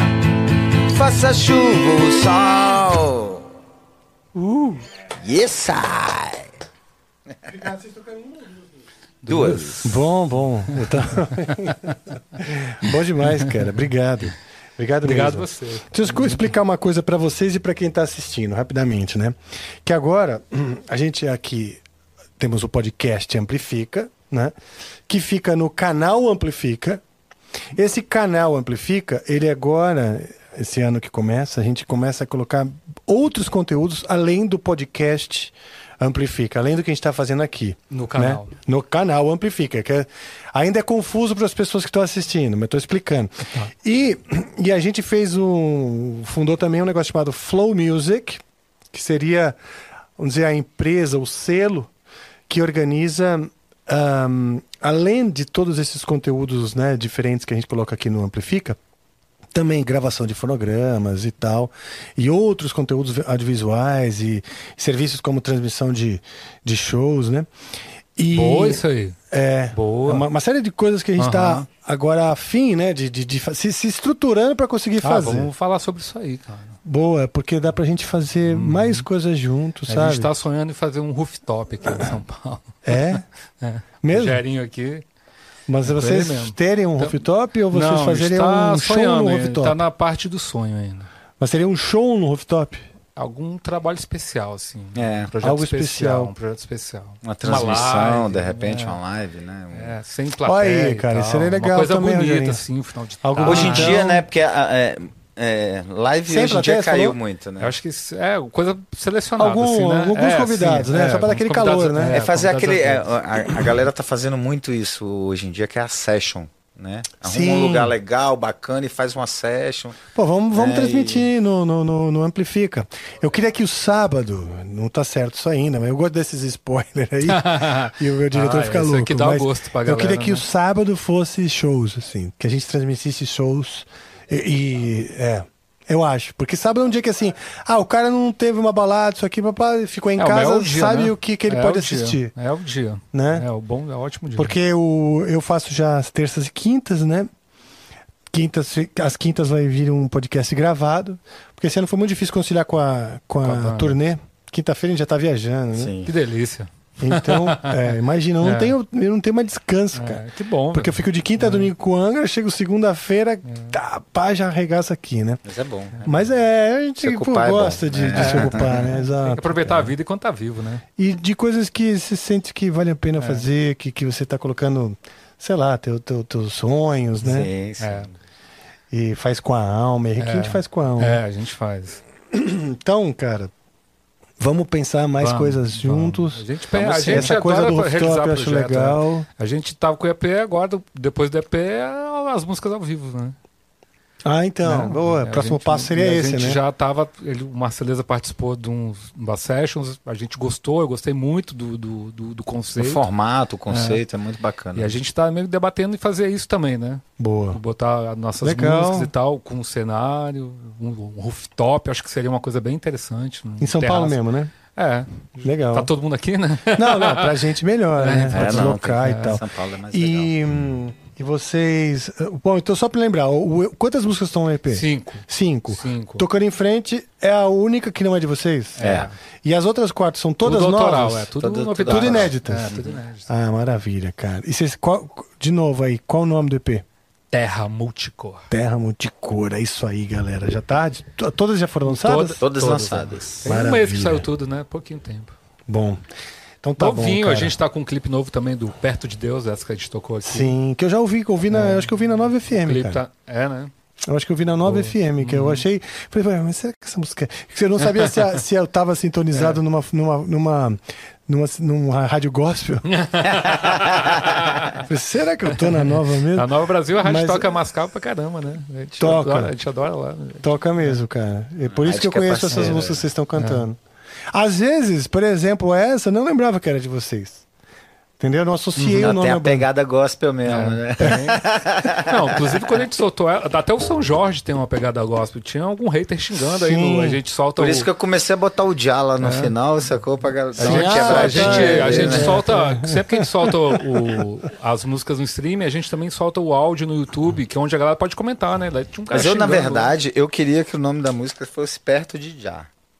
Sabe? Ah, é? E que ela fosse toda feita na, na linha do reggae linha do mesmo, reggae, é. Mas e aí? Mas aí, momento mudou? enfim, né? O Deus ficou legal porque você joga nas duas, né? Nos dois lados Sim, ali, né? Você joga que- na- no lado da galera do reggae e joga Pois do é. lado da, do, No fim é a mesma coisa, né? Se você botasse do- Alá... do público em geral, né? É, Não, botar em Alá nesses tempos de guerra aí tá complicado. é, não. Não, mas não tem nada a ver, né? Porque os Aqui no Brasil é extremistas... difícil, né, Ah, claro, claro. não é o Nossa que eu digo assim, né? Mas se você for na, na, na E técnica você da falar que é parada- macumbeiro, o povo já taca pedra, né? Fala, que é isso, cara? Maluco. É, é difícil, né? Aqui no Brasil a gente tem que ter sabe cuidado que tem, uma, Perto de tem uma Oxalá. intolerância, né? A gente tem que Porra, tomar muito bicho, numa- cuidado, né? Sabe, numa terra onde... Numa terra que é tão, né, tipo, Multicolorida, né? Miscigenada, É, é o né? nome que a gente deu, Multicolorida. É uma das coisas que mais me entristece é essa intolerância religiosa cara, no mundo. É, preconceito. Mas é demais, assim, besta, cara. enfim, é, racismo, O, que é, é fala. pensar demais, né, cara? Quem pensa demais acaba confundindo, né? Se confundindo, confundindo os outros, não se encontra. É, É ou difícil deixa o falar outro sobre pensar isso. por ele. É, Ou deixa o outro verdade- pensar por ele. Na, ver- é, na verdade, a pessoa tem um pensamento que quer que todo mundo pense igual. Né? Eu acho que o grande segredo da vida é você entender a coexistência. Que Na ninguém verdade, pensa igual Na a ninguém. verdade, a sociedade de hoje em dia não debate mais. Não, Sacou? não. Você só quer impor Todo mundo é. É. dono da razão. Mas sacou? isso e aí isso é um é- grande e é Ainda mais com esse costume de internet, né? Cada um fala o que quer no- nos comentários. E vive sua E própria ninguém se realidade. ouve, né? Isso que é o É, e Isso ninguém que é a se ouve. parada. Você vive ali, o, como a gente estava falando, o mundo ele já vem filtrado. Né? O mundo vem filtrado. Já, já, se- o- é como se a realidade se, se manifestasse para você já com os, com os seus interesses. É. Aí você Isso. vai dando like e essa realidade, né? Se, se... Vai se moldando ao seu. Pô, aí Aí você o- perde, que a realidade não é isso aqui, cara. Aí o algoritmo te dá alguma coisa diferente, né? Aí tu xinga. Xinga, e aí É. o algoritmo entende, É. começa a me mimar. É. E nessas pessoas estão muito desacostumadas com essa pluralidade e a Isso que eu falo, a gente precisa dar uma desligada. Sacou? Tipo, Sim. em algum momento. Eu também acho. Acho que tem Sabe? que conseguir, né? Tem que ter Porque essa. chega num ponto que a gente fica muito sufocado por esse excesso de tecnologia. Eu, pelo menos, me sinto assim, sabe? Então, às vezes, eu tô muito sobrecarregado, aí eu me vou pro meio do mato. É. Aí eu me isolo de tudo, né? Porque no meio do mato não pega sinal de telefone, não tem. Aí você é obrigado a se desligar. Aí é quando você Sim. volta pra, pra, pra você mesmo. Eu gosto de ir pro meio do mato também, cara. Adoro me desligar, adoro essa. Sabe só uma coisa que é legal de fazer? Desligar a televisão em casa. Eu tô já cre... Lá em casa Ah, eu não sim. ligo mais a televisão. É te- televisão e celular. Não, não é.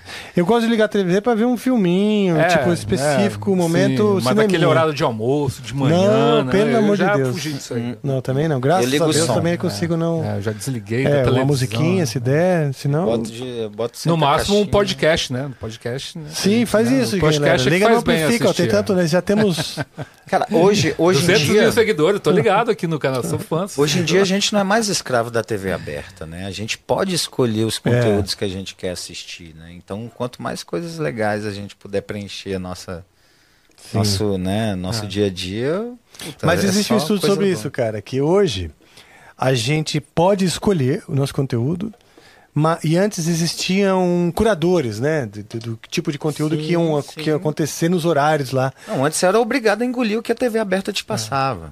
Pois né? é, mas olha que coisa curiosa, né? Hoje que a gente tem essa liberdade de escolher, é, o nível tá sendo achatado, sabe? Porque as pessoas não têm, não são curadoras Não. de conteúdo, elas não Sim. têm cultura para fazer uma curadoria do Não, que elas vão tempo também, consumir, também, não é? É aquela coisa, né? A internet é anarquia. Então, tipo, você tem que filtrar aquilo que você tem que passar tudo numa peneira. né? E tirar o que é legal, Verdade. né? Porque tipo, tem muita bagunça também, né? Do mesmo lado, é aquela coisa, né? É uma ferramenta que você pode usar tanto pro bem quanto pro mal, né? Certeza. Tá, mas ela tá ali. né? Tá ali. é. Maravilha, meus amigos. Muito obrigado. A presença de Valeu, vocês. Valeu, Rafa, muito obrigado. E reforço que vamos contem conosco para esse Projeto. para esse projeto aí da Massa. Session. Acho que tem tudo a ver com o que a gente quer fazer o ano que vem. Né? Até ser legal, não sei se vocês vão envolver a DEC nisso, mas. Não, não, não. Não, essa é, gente, É é, só nós vocês e nós. A gravadora é a, É. no- é a nossa gravadora mesmo. Tá bom. Mas então a bora gente é lá. o dono da gravadora. Uau, vocês são foda, hein? Empreendedores, né? tá certo. Então vamos lá. É, a gente vai agora invocar. Eu quero que você me ajude aí com o seu violão.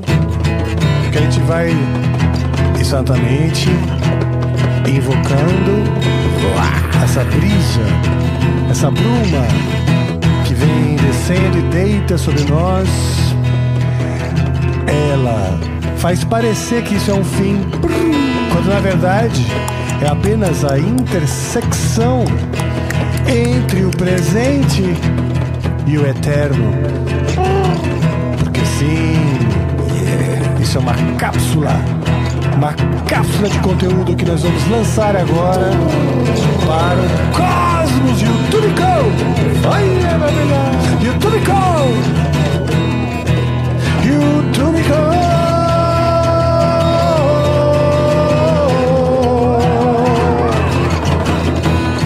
E é por isso que eu quero chamá-la